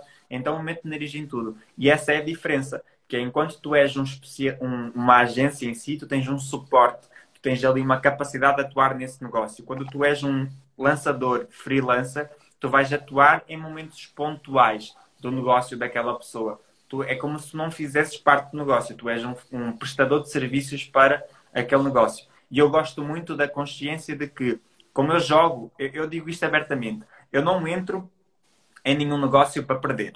Isso eu não entro. Então, quando eu entro no negócio, eu entro no negócio para pensar quanto é que nós vamos faturar este ano, quanto nós vamos faturar daqui a dois anos, quando é, quanto é que nós vamos faturar daqui a cinco anos, o que é que nós queremos ser daqui a cinco anos, pelo que é que nós queremos ser reconhecidos daqui a 5 anos, então não entro no jogo para, para brincar. Para brincar, eu vou para a piscina, dou uns mergulhos, vou correr para a praia, aí eu vou brincar, vou para o ginásio. Nisto eu não entro para brincar. Então eu crio uma consciência à volta de todo o negócio nesse sentido. E é isso que, para mim, diferencia a agência do especialista. Só que atenção, este é o nosso modelo de negócio enquanto agência. Eu sei que há agências que não atuam desta forma aí vai variar do modelo de negócios e do posicionamento de cada agência. Mas para mim, dentro da minha concepção e dentro daquilo que nós aplicamos dentro da minha agência, é assim. Por exemplo, para tu perceberes, cada especialista que eu lanço tem um funcionário dentro da agência exclusiva dele. Então pois tem aquele apoio, exato. tem aquele apoio personalizado. Sim. A pessoa edita os vídeos dele, desse especialista, a pessoa vê o suporte, a pessoa vê o e-mail, a pessoa tenho tudo isso. Eu mesmo faço tudo isso também. Eu entro em todos para ver. percebes? Então é um investimento por parte da agência nesse sentido, porque nós vemos lá na frente. Eu acredito, eu costumo fazer muito a analogia, ainda hoje fiz essa analogia, lá à beira do meu escritório, existe um senhor que tem um campo, uma horta, que ele está sempre lá a plantar, a colher, a plantar, a colher. Eu faço muita analogia de que a agricultura e o mundo digital são exatamente a mesma coisa, só que mercados diferentes. Que é, existe uma fase na agricultura que é a fase de plantar, de semear. Existe uma fase na agricultura que é a fase de colher. No mundo digital é a mesma coisa. E eu, enquanto agência, preciso, preciso ter esse conhecimento. Então, eu sou uma pessoa que planta muito. E quanto, quanto mais eu planto, mais eu tenho a consciência de que eu vou colher. Eu posso não colher agora, porque há árvores que não dão fruto agora, só dão fruto daqui a um tempo. Mas eu vou colher, porque eu plantei. Isso é muito interessante porque nós lançámos a, a, a Herbs, que é a marca corporativa que, que sustenta o nosso trabalho, não é? Uh, e o conceito é precisamente, uh, é precisamente esse, é ligado muito às plantas, não é? As marcas são como plantas e têm que ser cuidadas, têm que ser trabalhadas, cada uma de, de, de uma forma específica, não é? Uh, portanto, não tratas um cato da mesma forma que, que tratas uma oliveira ou uma suculenta, ou, portanto, todo, todo tipo de, de, de plantas e árvores que, que, que possam existir, todas elas têm um tratamento diferente. Igualmente acontece com as marcas. Uh, e, está muito ligado precisamente isso, ao crescimento da, da, da natureza, não é? Sim. Que é, embora seja subjetivo e, e possa uh, e tenha que ser aplicado de forma diferente a plantas diferentes ou a marcas diferentes, acaba por ser muito mais objetivo do que propriamente o crescimento humano. Portanto, achámos que seria aqui a, a, a melhor analogia, o melhor paralelismo para fazer com, com a marca. Por isso disseste... concordo inteiramente com, com o que estás a dizer. E disseste aí uma palavra que faz toda a diferença, que é cuidar. E no mundo digital é a mesma coisa. Quanto mais tu cuidas das pessoas, mais as pessoas compram. Quanto mais tu cuidas das plantas, melhor vai ser a vida da planta, mais, mais longa vai ser a vida, melhor ela vai estar. É exatamente igual. Por isso é que eu digo que é. Eu pego na agricultura, porque eu vejo assim. Os meus pais, o meu pai é agricultor, o meu pai planta. Durante muito tempo na minha infância eu comi aquilo que os meus pais plantavam. Sempre foi assim. Eu só comia fruta da época. A fruta que existia era a fruta que eu comia. Então eu tenho muita relação nesse sentido. Então quando eu vejo esta analogia, é porque para mim essa analogia é uma verdade. Não adianta só plantar. Tens que cuidar. Então o senhor lá à beira do meu escritório, ele vai lá, limpa as couves, vê se está tudo bem. E é exatamente a mesma coisa com marcas no mundo digital, seja qual for o teu negócio que envolva pessoas. Nós precisamos de cuidar cuidar do nosso negócio, cuidar das pessoas que se envolvem no, negócio, no nosso negócio e não nos esquecermos de uma coisa que é, e isto eu também vejo que algumas pessoas se esquecem com empresas grandes. Não adianta nada nós querermos cuidar do nosso cliente se nós não cuidarmos da nossa equipa. Então nós Exatamente. também precisamos de cuidar da nossa equipa, porque a nossa equipa é o nosso primeiro cliente. Eu, quando faço alguma coisa dentro da minha empresa, eu olho para o lado e pergunto: vocês comprariam isto? Que eu quero ver a reação deles. Mesmo que eles me digam assim, ah, isso não é uma coisa que eu gosto muito, mas a ideia está boa, eu vou analisar se mesmo não é, não é do interesse dele, mas a, a ideia está boa, ou se é única e simplesmente por agrado. Então nós temos que cuidar também das pessoas que estão ali connosco diariamente para que as coisas cresçam. Eu, para mim é, é muito jogo de longo prazo. Eu quero, eu prefiro uma coisa que vá crescendo gradualmente, de uma forma sustentável, do que uma coisa que cresça desalmadamente e depois venha por aí abaixo a tal, a tal frase que é um bocado clichê, que é a mudança vem de dentro, não é? Portanto, uh, e aplica-se na perfeição. Se nós não tivermos equipas de trabalho felizes, uh, obviamente que o trabalho não vai uh, ser desempenhado da melhor forma, porque não, não há entrega, não há paixão na, naquilo que, que estamos a fazer, é? por isso, sim, também concordo inteiramente contigo quando, quando dizes que a mudança tem que começar por nós. Eh, por nós uh, e pela nossa equipa, não é? E só assim é que nós vamos conseguir ter clientes felizes. Se os nossos colaboradores uh, forem trabalhar frustrados, os produtos, serviços, whatever, tudo, seja o que for que, que, que nós vendamos, não vai funcionar da, da forma que poderia funcionar se tivesse uma equipa motivada um, ehm, e que se dedicasse um, ehm, efetivamente àquilo que está a vender com paixão e com satisfação, não é? Portanto, Uh, concordo a 300%. Mais questões. Uh, portanto, temos aqui, já estamos a chegar quase, quase, quase ao fim. Uh, tu trabalhas com algumas pessoas conhecidas no mundo digital e outras também conhecidas na sociedade em geral, não é? Sim. e nós já falámos também disto na Clubhouse, mas achas que é necessário nós sermos uh, conhecidos, portanto, sermos uma figura pública, por assim dizer, uh, para termos sucesso no mundo digital ou vice-versa? Ou achas que não tem nada a ver e aqui o produto é que é efetivamente aquilo que vai fazer a diferença? O produto e o lançamento. Sim. O que é que acontece? Uh, é muito engraçado até essa história porque, hum, para quem não sabe, eu lanço a Teresa Guilherme, basicamente, que é a pessoa que o João está a referir, que é conhecida mais pela sociedade, é a Teresa, que é apresentadora, que, que é muito associada à Big Brother e assim. E, e isso ao contrário do que as pessoas pensam, não tem assim tantas vantagens. e porquê? Porque uh, as pessoas, quando elas são conhecidas, não pelo valor percebido que elas geraram, mas porque elas são uma figura pública, não é assim tão fácil tu chegares e venderes alguma coisa. Porque pensa, na televisão tu vês as pessoas gratuitamente. E aí Sim. tu vais lançar uma pessoa onde ela vai cobrar por algum curso, por algum conteúdo que ela está a dar. Então é preciso desmistificar aqui e ter um, uma boa copy, uma boa estrutura persuasiva para quebrar esse tipo de objeções. Isto para dizer o quê? Que ao contrário do que as pessoas podem pensar naturalmente, o facto de tu não seres conhecido até pode ser uma vantagem dentro do mundo digital.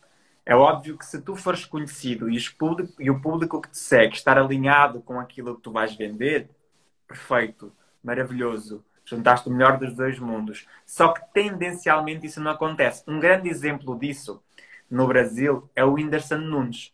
O Whindersson Nunes é um comediante que, que explodiu no YouTube causa da comédia. E há umas pessoas que foram responsáveis pelo Whindersson Nunes, que já partilharam isso algumas vezes, e que foram fazer o lançamento do infoproduto do Whindersson Nunes, que era um curso de comédia. Só que as pessoas estavam habituadas a ver o Whindersson gratuitamente no YouTube. Quando foram chamadas a participar no lançamento do Whindersson, o lançamento do Whindersson deu um prejuízo de milhões de reais. Prejuízo. E estamos a falar de uma pessoa que tem 47 milhões de seguidores no YouTube. 47 pois. milhões seguidores no YouTube. E deu prejuízo o lançamento. De milhões. Não foi prejuízo de mil euros, dois mil euros. Foi prejuízo de milhões. Entendem? Então, isto para dizer que o número nem sempre significa, ou na maior parte das vezes, né, nem sempre, na maior parte das vezes, o número não significa nada. Eu conheço pessoas que com 500 seguidores fizeram meio milhão. Para pois, mim está bom. E, e, e se calhar na, na visão do, do público em geral, 500 seguidores, pensa, pá, não faço nada é com pouco. 500 seguidores. Exatamente. A grande questão aqui é, o valor que nós temos e que estamos a gerar na nossa audiência e muitas pessoas não percebem o conceito de audiência. A audiência não é o número de pessoas que assistem ao nosso conteúdo. A audiência é o número de pessoas que nos cede o contacto dela. Quando eu faço um lançamento, aquilo que eu procuro é que a pessoa me ceda o e-mail, me ceda o contacto, me dê uma possibilidade de eu entrar em contacto com ela quando eu quiser através do e-mail. Isso é uma audiência. E ter 500 seguidores no Instagram não significa ter 500 e-mails. Muito pelo contrário, pode Sim. significar ter muitos mais. É? As pessoas podem não me seguir no Instagram, podem não me seguir no Facebook, no YouTube, mas elas podem ter seguido o e-mail para que eu, principalmente até em nichos. Há, por exemplo, nichos profissionais de áreas profissionais, tipo médicas e assim. As pessoas não, naturalmente, as pessoas não andam tanto pelo Instagram, pelo Facebook. Então elas nem te seguem, nem veem muita coisa, mas se calhar assistem a um vídeo teu ou outro no YouTube veem um conteúdo ou outro que tu mandas por e-mail e estão ali na tua lista e vão comprar um produto teu. Então é preciso ter essa consciência. É, é, a maior parte das vezes é exatamente o contrário daquilo que as pessoas pensam. Ter número de seguidores, uma grande audiência, ser reconhecido no mundo físico, digamos assim, não é assim uma vantagem como as pessoas acham que é. E é, é muito pelo contrário, muitas vezes quando as pessoas estão habituadas ao teu estereótipo, eh, tens que quebrar muito essa imagem e mostrar às pessoas, desmistificar nas pessoas que, ok, agora eu estou aqui noutra posição, eu não estou aqui naquela posição, naquela pessoa que tu me conheces. Esta é a minha outra faceta, o meu outro lado que eu te estou a mostrar e que é possível. É a minha faceta de professora, digamos assim, no caso da Teresa. Não é a minha faceta de apresentadora, é a minha faceta de comunicadora e de professora que está aqui neste momento para te ensinar alguma coisa. Então, e, e esse é um dos grandes desafios. Primeiro, eh, mostrar para as pessoas que isso não funciona e também mostrar às pessoas que é necessário manter essa relação para que não exista essa frustração. Eu vejo que muitas pessoas têm medo de começar do zero. Muitas pessoas têm medo do zero no, no, no Instagram. E a mim, sinceramente, isso não, não, não me diz nada. O meu, eu tenho o meu Instagram pessoal que tinha 2 mil seguidores. E eu podia ter começado a publicar conteúdo de marketing digital lá. Só que disse, mas essas pessoas não estão aqui por causa disso. E mais uma vez voltamos um pouco atrás na conversa, que é, eu partilho conteúdo porquê? É para, para alegrar o meu ego, para ter visualizações, ou é para eu estar aqui a ajudar alguém? Estas métricas de vaidade, não é? Exatamente, eu não estou aqui por essas métricas. Então eu prefiro, eu quero 5 visualizações de 5 pessoas interessadas do que 100 visualizações de nenhuma pessoa interessada ou de uma pessoa interessada. Não me importa isso. Eu não quero saber do algoritmo do Instagram que vai espalhar mais o meu vídeo. Eu quero saber para quem é o algoritmo vai partilhar mais o meu vídeo, porque é isso que me interessa. Interessa muito mais o para quem do que o quanto. É isso que faz a diferença. Então o número, a maior parte das vezes, é um inimigo o número, o, a, a, métrica da vaidade é um inimigo. Nós temos que conseguir desconstruir isso e manter uma boa relação, digamos assim, com esses números.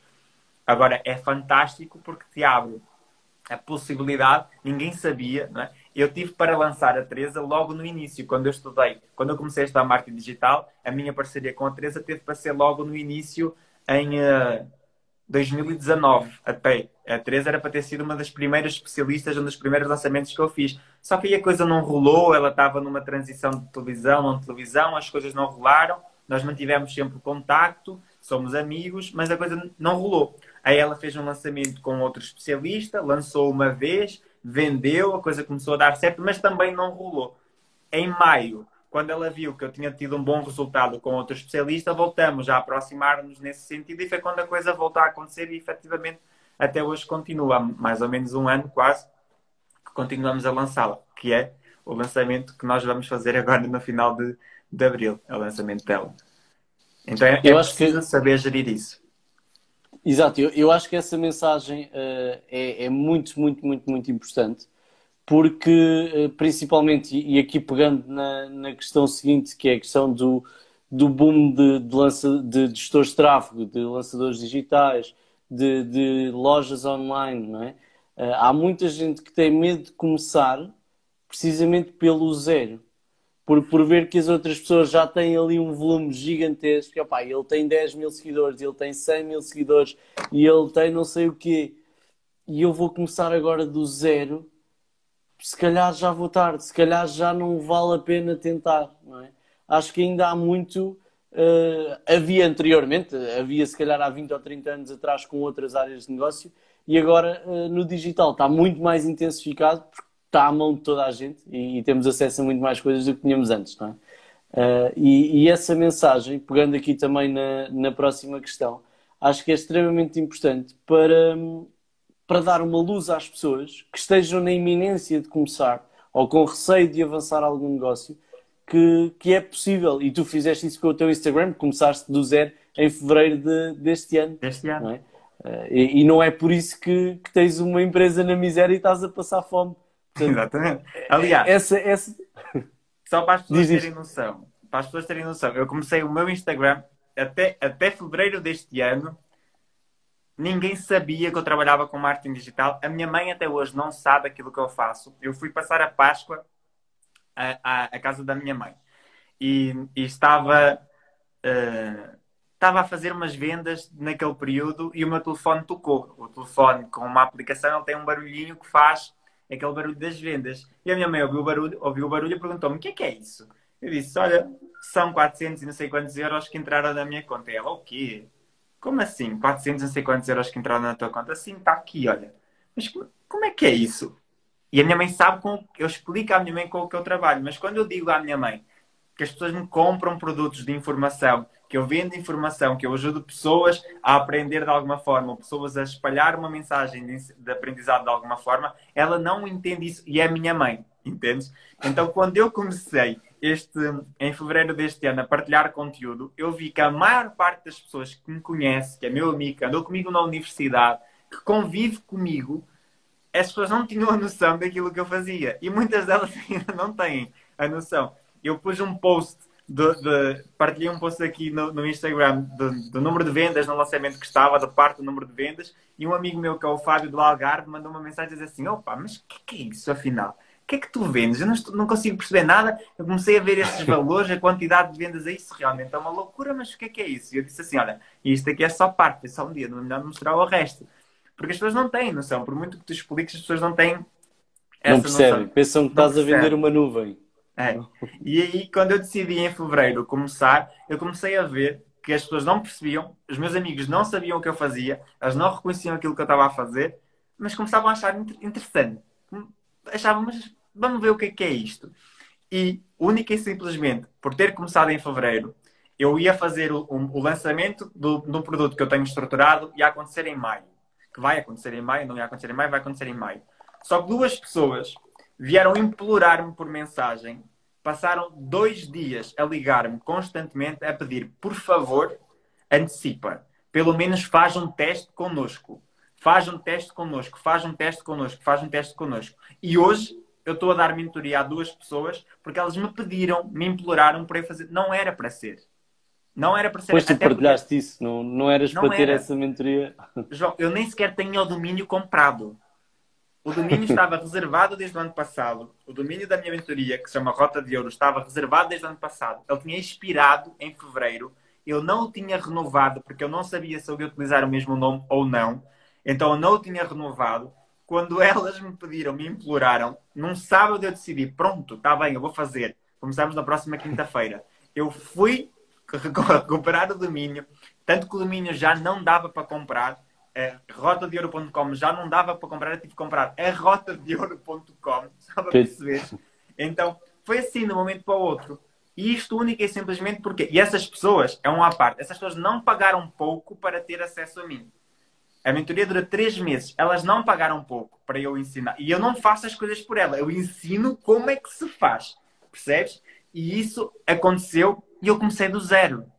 O meu Instagram começou no zero. O meu YouTube começou do zero. O meu Facebook começou do zero. Começou do zero. Então não há problema nenhum em começar do zero. Aquilo que há problema é as pessoas não estarem dispostas a fazer aquilo que precisa ser feito quando tu começas do zero. Eu sei que eu tenho que trabalhar muito mais, tenho que produzir muito mais, tenho que, estar, tenho que estar alinhado muito mais do que uma pessoa que está no mercado a produzir conteúdo há mais tempo. Embora essa pessoa possa até não ter melhores resultados do que eu. Mas eu sei que eu tenho que provar ainda muito mais para construir na consciência das pessoas que eu sou capaz de fazer aquilo, embora eu saiba que eu sou capaz. Então é isso que o conteúdo gratuito me ajuda a fazer. E é por isso que eu não tenho medo. Eu, eu, eu olho para o meu YouTube com 88 seguidores ou 87 seguidores e eu digo assim: estou muito orgulhoso daquilo que está aqui. Porque se calhar há pessoas há pessoas que, se calhar, com o faturamento que a minha empresa tem, iriam continuar na sombra, iriam continuar. Está tudo bem, meu. Eu digo-te assim: se eu não me chateasse, eu, eu, eu sou muito exigente comigo, mas sou assim, eu devo ver. As pessoas, as pessoas que me conhecem e que sabem como é que eu sou e que lidam comigo diariamente, elas sabem o quanto eu fico, não há outra palavra, a não ser fodido, o quanto eu fico fodido quando eu não consigo fazer as coisas bem como eu sei que elas tinham que ser feitas. As pessoas sabem como eu sou, as pessoas que lidam comigo diariamente sabem como eu sou. Então elas sabem que numa live que eu faço todas as terças às 7 da tarde, eu não meço esforços. Eu acordo muitas vezes às 5 da manhã para acabar de preparar a live que vai acontecer nesse dia às 7, quando eu estava muito bem na cama até às 7 ou até às 8 da manhã, sem problema nenhum. Eu acordo sempre a fazer isso. E isso é conteúdo gratuito. Então as pessoas nem sequer imaginam o que eu faço pela minha mentoria. Eu faço direta Exatamente. para acabar de produzir o conteúdo, entendes? Então eu faço isso porquê? Porque eu sou exigente com aquilo que eu estou a fazer. E eu digo isto de coração aberto, que é eu não perdia nada se eu não tivesse a fazer isto. Se eu não tivesse a acordar tão cedo a produzir conteúdo gratuitamente, a fazer lives, a fazer a mentoria, a minha vida ia estar otimamente bem. Eu não preciso, percebes? Os lançamentos que eu faço com os especialistas que eu tenho está a dar para a minha empresa crescer. Gente, três meses e meio, 100% do faturamento do ano passado igualado. O ano passado foi fantástico para nós. Eu não estou preocupado. Aquilo que eu estou a fazer é literalmente porque eu gosto daquilo que eu estou a fazer. Porque eu acredito que as pessoas merecem. Na situação que nós estamos a passar neste momento no mundo, o mercado digital é salvação para muitos negócios. Eu tenho essa consciência e eu sei que isso é uma verdade. As pessoas ainda, só ainda não acordaram para isso. Eu sei que o mercado digital vai salvar muitas famílias, vai salvar muitos negócios. E é exatamente por isso que eu decidi começar a partilhar este conteúdo, porque eu sei que isto é a realidade. Isto é uma causa. A causa de, eu estar a partilhar este conteúdo e de eu estar a fazer tudo isto é eu saber que lá na frente muitas pessoas vão ser salvas graças a isto. Muitos negócios vão ser salvos graças a isso. Eu não perdia nada. Nada. Eu acordava mais tarde, estava muito bem na minha vida, não tinha que fazer live às sete, não tinha que me preocupar com a internet, não tinha que me preocupar com nada e a minha empresa continuava a crescer. Entendem? Então eu, é, eu faço isto realmente porque eu acredito que é o caminho. Eu acredito que da mesma forma como em pouco mais de um ano a minha vida mudou, a minha empresa mudou e, e aquilo que está a acontecer, eu sei que não é nem um décimo daquilo que vai acontecer com a minha empresa nem com as pessoas. Concordo com você, Daniel, mas com foco certo. Isso aí. Exatamente. Eu sei que aquilo que está a acontecer com a minha empresa não é nem um décimo daquilo que vai acontecer eu tenho a plena noção. Ainda no, no, outro dia, acho que foi no Clubhouse ou numa conversa qualquer, as pessoas falaram e se ganhasses euro milhões continuavas a fazer aquilo que, eu, que faço? Eu disse não. Eu aumentava em 10 vezes o tamanho da minha empresa, yeah. da minha empresa. Era isso que eu fazia. Eu não continuava a fazer aquilo que eu faço. Eu ia aumentar 10 vezes o tamanho da minha empresa. Eu ia alugar um grande armazém, ia montar uma grande agência, ia dar a possibilidade de conseguir ajudar ainda mais pessoas. Era isso que eu ia fazer. Porque eu tenho a plena noção de que aquilo que eu faço, aquilo que nós fazemos através do mundo digital, transforma a vida de muitas pessoas. Em algum momento essas pessoas são transformadas, são impactadas. Então eu sei que aquilo que nós estamos a fazer é realmente importante, é realmente transformador. Então, isso é algo que eu defendo, defenderei e irei continuar sempre a fazer, percebes? É exatamente neste sentido, para mim.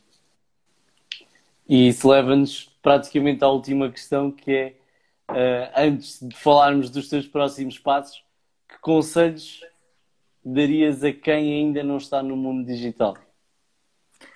Então. Que já foste dando de Sim. certa forma, não é? O melhor dia para tu teres começado era ontem, o segundo melhor dia é hoje e amanhã um concorrente vai ter começado. É o conselho que eu dou. Aí a pessoa vai escolher. Cada dia que passa, um concorrente começa. E quanto mais tempo tu demorares a começar, mais tu vais ter que correr atrás, digamos assim, para, para te mostrares. Não é? Porque o mundo digital é uma batalha por atenção as marcas, os produtos, as pessoas batalham, anunciam para quê? Para ter a atenção dos consumidores. É para isso que nós estamos aqui. As marcas, eu anuncio, eu faço anúncios, faço lançamentos para conseguir ter a atenção das pessoas que eu acredito que são o meu público-alvo. Então eu estou a querer a atenção das pessoas.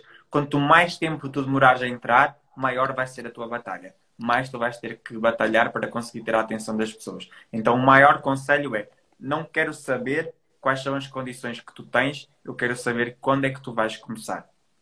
É isso que eu quero saber. E esse é o maior conselho que eu posso dar. Se não tu, então quem? Se não tu, então quem? Se não agora, então quando?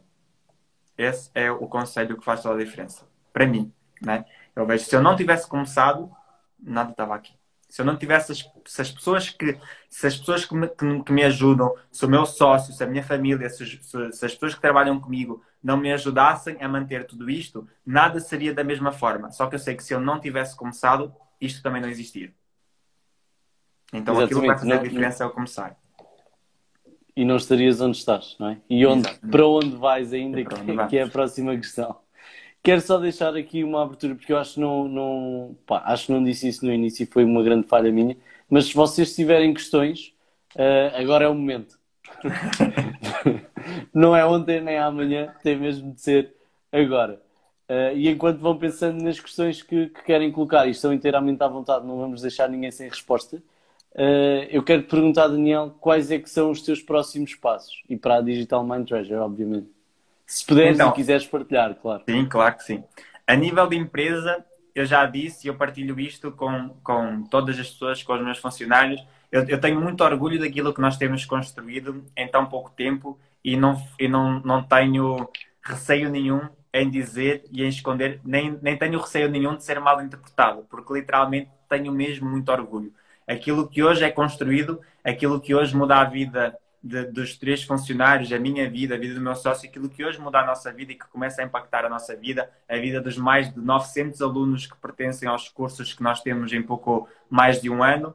Eu tenho muito orgulho nisso. E tudo isso nasceu num quarto, sentado, à frente de um computador. Passou de um quarto para uma sala, passou uma, da sala de uma casa para a sala de outra casa, passou da sala dessa casa para o escritório onde eu estou, depois cresceu, passou do escritório onde eu estou para uma garagem e quando eu estava na garagem eu lembrei-me.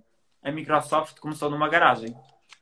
A Apple começou numa garagem. E eu gosto, de, tipo, 555 para mim foi um bom presságio. É, começar numa garagem para mim foi um bom presságio. Eu gosto dessas coisas. Então eu disse, eu, eu não quero ser uma Microsoft, mas eu sei onde é que eu quero, a mensagem que eu quero levar, eu sei aquilo que eu quero construir e eu tenho a plena noção de que a minha empresa é um meio para de alguma forma nós impactarmos o mundo e levarmos a transformação para o mundo através da maior ferramenta que existe nos últimos tempos, que é a internet. Então eu tenho a plena noção de que utilizar esta ferramenta que veio potencializar e que nos veio ajudar tanto e poder impactar as pessoas em qualquer lugar do mundo. Meu, quando, quando eu entro no relatório de alunos e vejo tipo alunos no Japão, na Austrália, eu fico assim, meu Deus do céu, isto é só o começo. E é exatamente isso que me dá gozo, é exatamente isso que, que me faz, que me dá vontade de querer continuar cada vez mais. A minha meta, a nossa meta para este, para este ano, uh, a nível de faturamento, é, é, é, alta, é ousada. Nós temos uma meta bem estabelecida de fazer cinco vezes mais do que aquilo que nós fizemos no ano passado. Essa é a nossa meta ousada para, para o, nosso, o nosso ano, até porque há um lema. Nós temos vários lemas dentro da nossa empresa, coisas que vão surgindo na minha cabeça e de coisas que me vão aparecendo em conversas e, e, em momentos de reflexão que eu vou fazendo. Um dos lemas é Names, Not Numbers, e outro dos lemas é a ousadia compensa. Então, eu, eu, eu, dentro da nossa empresa, eu digo, nós temos que ser ousados a pensar. Sonhar grande ou sonhar pequeno dá o mesmo trabalho. Então, vamos sonhar grande. E a ousadia vai compensar. Se eu hoje vou procurar fazer uma, alguma coisa de uma forma diferente, então eu vou procurar fazer essa forma diferente, sendo ousado. Se eu hoje penso em chegar aqui e mexer em alguma coisa, eu vou procurar fazer isso de forma ousada. Então, eh, esse é um dos grandes lemas. E a nossa ousadia neste momento leva-nos. Eu tenho o sonho, e eu sei que isso vai, vai, vai acontecer, de um dia eu alugar um armazém e de ter a capacidade de, colocar dentro do meu armazém 100 funcionários a funcionar de forma autónoma, a fazer lançamentos, a impactar não só o país, mas o mundo através do mundo digital e através da internet. Então esse é o meu sonho e por isso é que eu digo, mesmo que amanhã saia o Euro Milhões, isso vai acontecer. Dê por onde der, isso vai acontecer. Porque é isso que eu quero. É... Eu vejo a transformação que isso é capaz de causar. É a tal história de apontarmos ao Sol para chegar à Lua, não é? Exatamente. se apontarmos só à Lua, corremos o risco de ficar pelo caminho. Se apontarmos ao Sol, uh, temos uma forte probabilidade de atingir pelo menos a Lua e aí continuamos a superar os objetivos que, eh, que, que nos tínhamos proposto e a dar um passo mais à frente. Exatamente. Com, concorda 300%. Então, o Rafael a dizer brutal.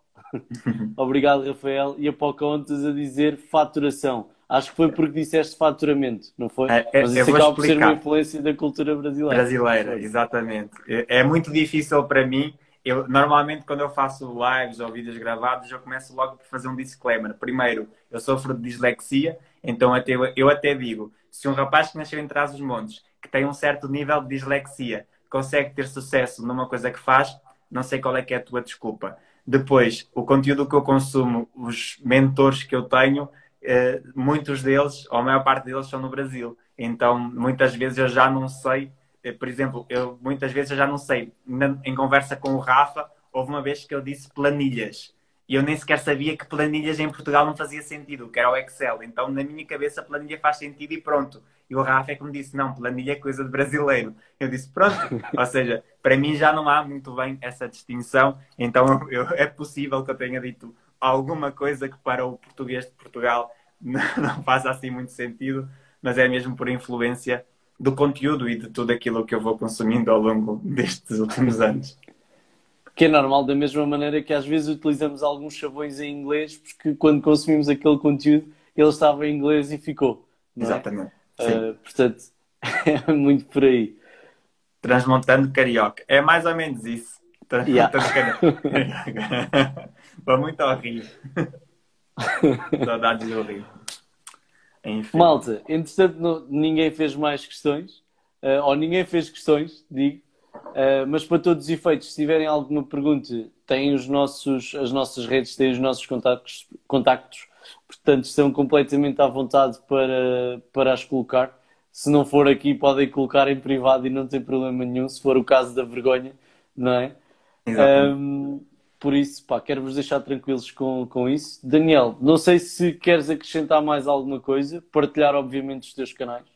Ah, queria não agradecer... é que isto seja a televisão nacional, mas... não, queria muito agradecer o convite, a generosidade e uma das coisas que, que, nós já referimos ao longo desta live, mas que, que, para mim faz muito sentido, é este sentido de partilha, não é?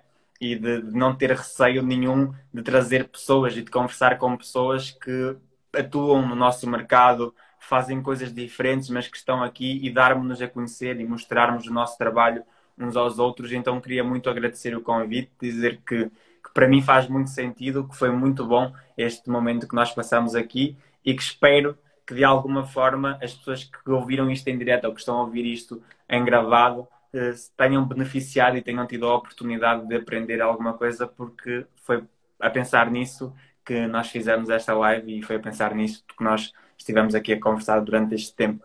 E, e se depender de mim e se eu puder ajudar em alguma coisa, as pessoas podem contar com essa ajuda, que é para isso que eu estou aqui sem dúvida nenhuma. E eu agradeço-te imenso teres aceito o convite e agradeço imenso a tua presença aqui hoje. O objetivo destas lives foi mesmo esse. Aliás, teve dois objetivos, não querendo ser hipócrita. Um deles foi, obviamente, um objetivo meu. E não foi um objetivo de venda, foi um objetivo de perder o medo uh, das câmaras. Eu considero que sou muito bom comunicador face to face, mas online, uh, pá, para fazer vídeos, primeiro foi um sacrifício, como acho que é para a maioria das pessoas, e então em 2021 decidi começar as lives para, pá, para perder aquele medo de, de, estarmos aqui à conversa. Então esse, esse foi um dos primeiros motivos, ou um dos, dos, dos motivos que, que me levou a fazer as lives. E outro motivo, e esse é mesmo o principal, foi precisamente poder partilhar uh, conhecimento com, com malta da área, e sem ser da área, muito business related, um, que possa de alguma forma ajudar quem nos está a ouvir a dar o próximo passo, principalmente numa, pá, numa altura em que todos estamos a sofrer, não é?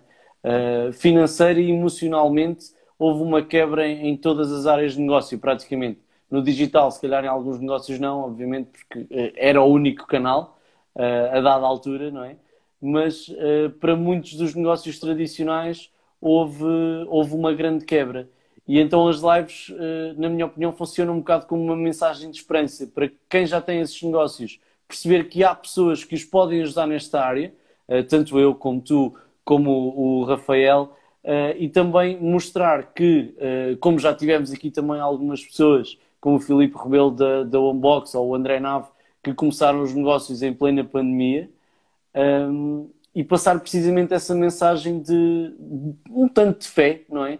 que quem, está, quem tem um negócio tradicional não precisa deixar de meter comida na mesa, tem aqui um canal que pode continuar a vender, e quem está com receio de começar um negócio porque estamos numa pandemia, também não tem que temer assim tanto, porque houve outras pessoas que o fizeram. E então pode dar certo. Com a estratégia correta, mais uma vez, pode dar certo. Eu acho que este é o melhor eu... momento para começar um negócio, para te ser sincero. Porque... Sim, principalmente no digital, porque ao contrário do que se diz, não há assim tanta concorrência quanto isso. Exatamente. É? Este é o melhor momento. Até porque é assim, quando nós atingimos o fundo do poço, pior não fica. Exatamente. Não é? Então, se já, estamos... Bem, se já está mal, pensa assim, o que é que pode ficar pior? Hum, eu, eu, sabes, eu muitas vezes eu pensei assim, o que é que pode ficar pior? Eu ter que voltar para a casa dos meus pais? Esse é o pior? o ter que ficar pior é eu, eu ter que ir atrás e pedir à minha mãe para me ajudar a comprar um quilo de arroz e um, um saco de feijão, isso é o pior. Ou até teres que arranjar um trabalho qualquer, outra coisa qualquer, outra, que te dê ali uma margem para pagar as tuas contas e Exatamente. comer até conseguires voltar a concretizar os teus objetivos. Não? É? Eu pensei, isso, isso é, o, pior? é o pior, então eu estou disposto a pagar o preço desse pior percebes? E é óbvio que eu tenho uma vantagem, que é eu não tenho filhos, não tenho, não tenho essas responsabilidades, então entendo pessoas que têm filhos e têm que pensar um pouco, um pouco pela família. Só que mesmo assim, eu penso, meu, o dia tem 24 horas. Em vez de dormir 7 ou 6, dorme menos uma hora. Estuda durante uma hora alguma coisa sobre marketing digital para tu é começares a aprender. É o sacrifício, é a dedicação. É fazer hoje para colher lá na frente. É semear hoje Exatamente. para colher lá na frente. É isso, entende? Então, quando eu, quando eu comecei a ouvir, o pior é isso. Então não vou ficar a pensar que pode acontecer o pior, mas se o pior acontecer, está tudo bem. Eu, eu pensei assim, eu saí da federação, ganhava um salário que a maior parte das pessoas com 21 anos, aliás, eu conheço pessoas hoje com 50 anos que não ganhavam metade daquilo que eu ganho. Ganha, não, ganham, não, ganha, não ganham hoje metade daquilo que eu ganhava na federação. Então eu pensava, o pior é eu perder este salário. Eu já me despedi, então o pior já aconteceu. Eu agora só tenho que fazer acontecer alguma coisa e está tudo bem. Então eu sei que pode parecer uh, assim um pouco desleixado e desconectado com as coisas, mas a verdade é que há um ponto em que nós chegamos que pior não fica. Então nós só temos é que fazer acontecer e, e ir atrás das coisas e pedir ajuda e, rolar e fazer as coisas já andar para a frente, porque não vai ficar. Uh, e o mundo digital hoje está a ganhar uma consciência que não existia e de que quem começar hoje vai ganhar vai, um avanço que, que quem vai começar daqui a a um mês, dois meses, não vai ter. Então aquilo que eu rezava, é, aquilo que eu digo e me apanho muitas vezes a dizer era quem me deve ter começado um ano antes. É isso que eu queria. Yeah. Então, é, é isso. Comecem. É amanhã, já, amanhã não vão tarde, mas ontem iam mais cedo, não é? Exatamente. Um bocado, um bocado por aí. Isso mesmo. Muito bom. Amanhã não vão tarde, Mal, mas, mas ontem iam mais, mais cedo. cedo. Olha, já estamos aqui com uma hora e 45. Uh, eh, é bom sinal, é sinal que a conversa está agradável uh, e ainda temos pessoas a assistir, portanto, ainda melhor sinal é. Um, mas pronto, caminhando aqui para a reta final, não sei se queres acrescentar mais alguma coisa. Já fizeste a pergunta há 5 minutos, mas mais uma vez. Não, é isso, é mesmo agradecer, agradecer muito a tua, a tua ação, a tua atitude eh, eu, na minha opinião, são precisas mais pessoas assim. É, é importante este sentido de partilha, faz todo sentido. Obrigado. Espero que na, tudo aquilo que eu puder fazer para ajudar também te irei ajudar. Espero que, que tenhas o sucesso que tu mereces, o sucesso pelo qual tu trabalhas para alcançar, porque é uma das coisas que eu acredito. É, sucesso não nasce nas árvores, então nós temos, ou nós semeamos sucesso e ele nasce, ou então não é uma oliveira que vai dar um, um sucesso então eu acredito e eu sei que estás a trabalhar para isso e agradecer muito e dizer que, que, as pessoas que estiverem a assistir, que gostaram do conteúdo, que te sigam, que percebam o teu conteúdo, que percebam o meu conteúdo, que se tiverem dúvidas sobre alguma coisa, que nos contactem, que estamos aqui para ajudar e tudo aquilo que tiver ao alcance eu vou fazer para ajudar também. Pá, fantástico. Faço uh, minhas as tuas palavras. Uh, e quero-te agradecer mais uma vez a presença. Certamente uh, haverão mais oportunidades para, para fazermos lives. Agora já podemos fazer até a quatro, não é? Uh, portanto, será engraçado e vai, vai, vai acontecer. Eu vou fazer por isso. tentar juntar algum pessoal para, nem que seja até fazermos lives, ou melhor, fazermos uma live mais rotativa, com quatro pessoas, irmos rodando e estarmos a interagir um bocado estilo Clubhouse, não é? que acho que, que pode ser fantástico. Epá, e no futuro, uh, assim que for possível, claro que, que, que acho que seria incrível uh, fazermos um evento presencial com, com todo o pessoal que, que acabou por se conhecer aqui no, no mundo digital. Exatamente. Portanto, acho que, acho assim que isso, deixando possível. a dica para quem, deixando a dica para quem está a assistir e que, que nos conhece e que, que já de alguma forma contactou connosco, uh, pá, acho que era um grande evento assim que for possível. Não, é? não queremos furar confinamento. Isso. não vamos ser acusados de alguma coisa. Exatamente. e é isso. Olha, muito obrigado. Já sabem obrigado. que esta live, eh, mais semana, menos semana, eu tenho que confirmar, acho que ainda faltam colocar no, no, em podcast. Um, mas mais semana, menos semana, vai estar disponível em podcast no Hora e Pico. O link está na bio para quem quiser ouvir as que já lá estão. Um, que já são quatro salvo erro. Um, por isso, vão ter a oportunidade de assistir lá e, mais uma vez, canais, dúvidas, estão completamente à vontade. Daniel, mais uma vez, muito obrigado pela tua presença Obrigado. e, pá, e amanhã vamos falar outra vez. Não é? Isso aí. Obrigado. Um grande Obrigado, abraço. Edgar, também. Um grande noite. abraço. Um abraço a Um todos. abraço. Tchau. Um abraço.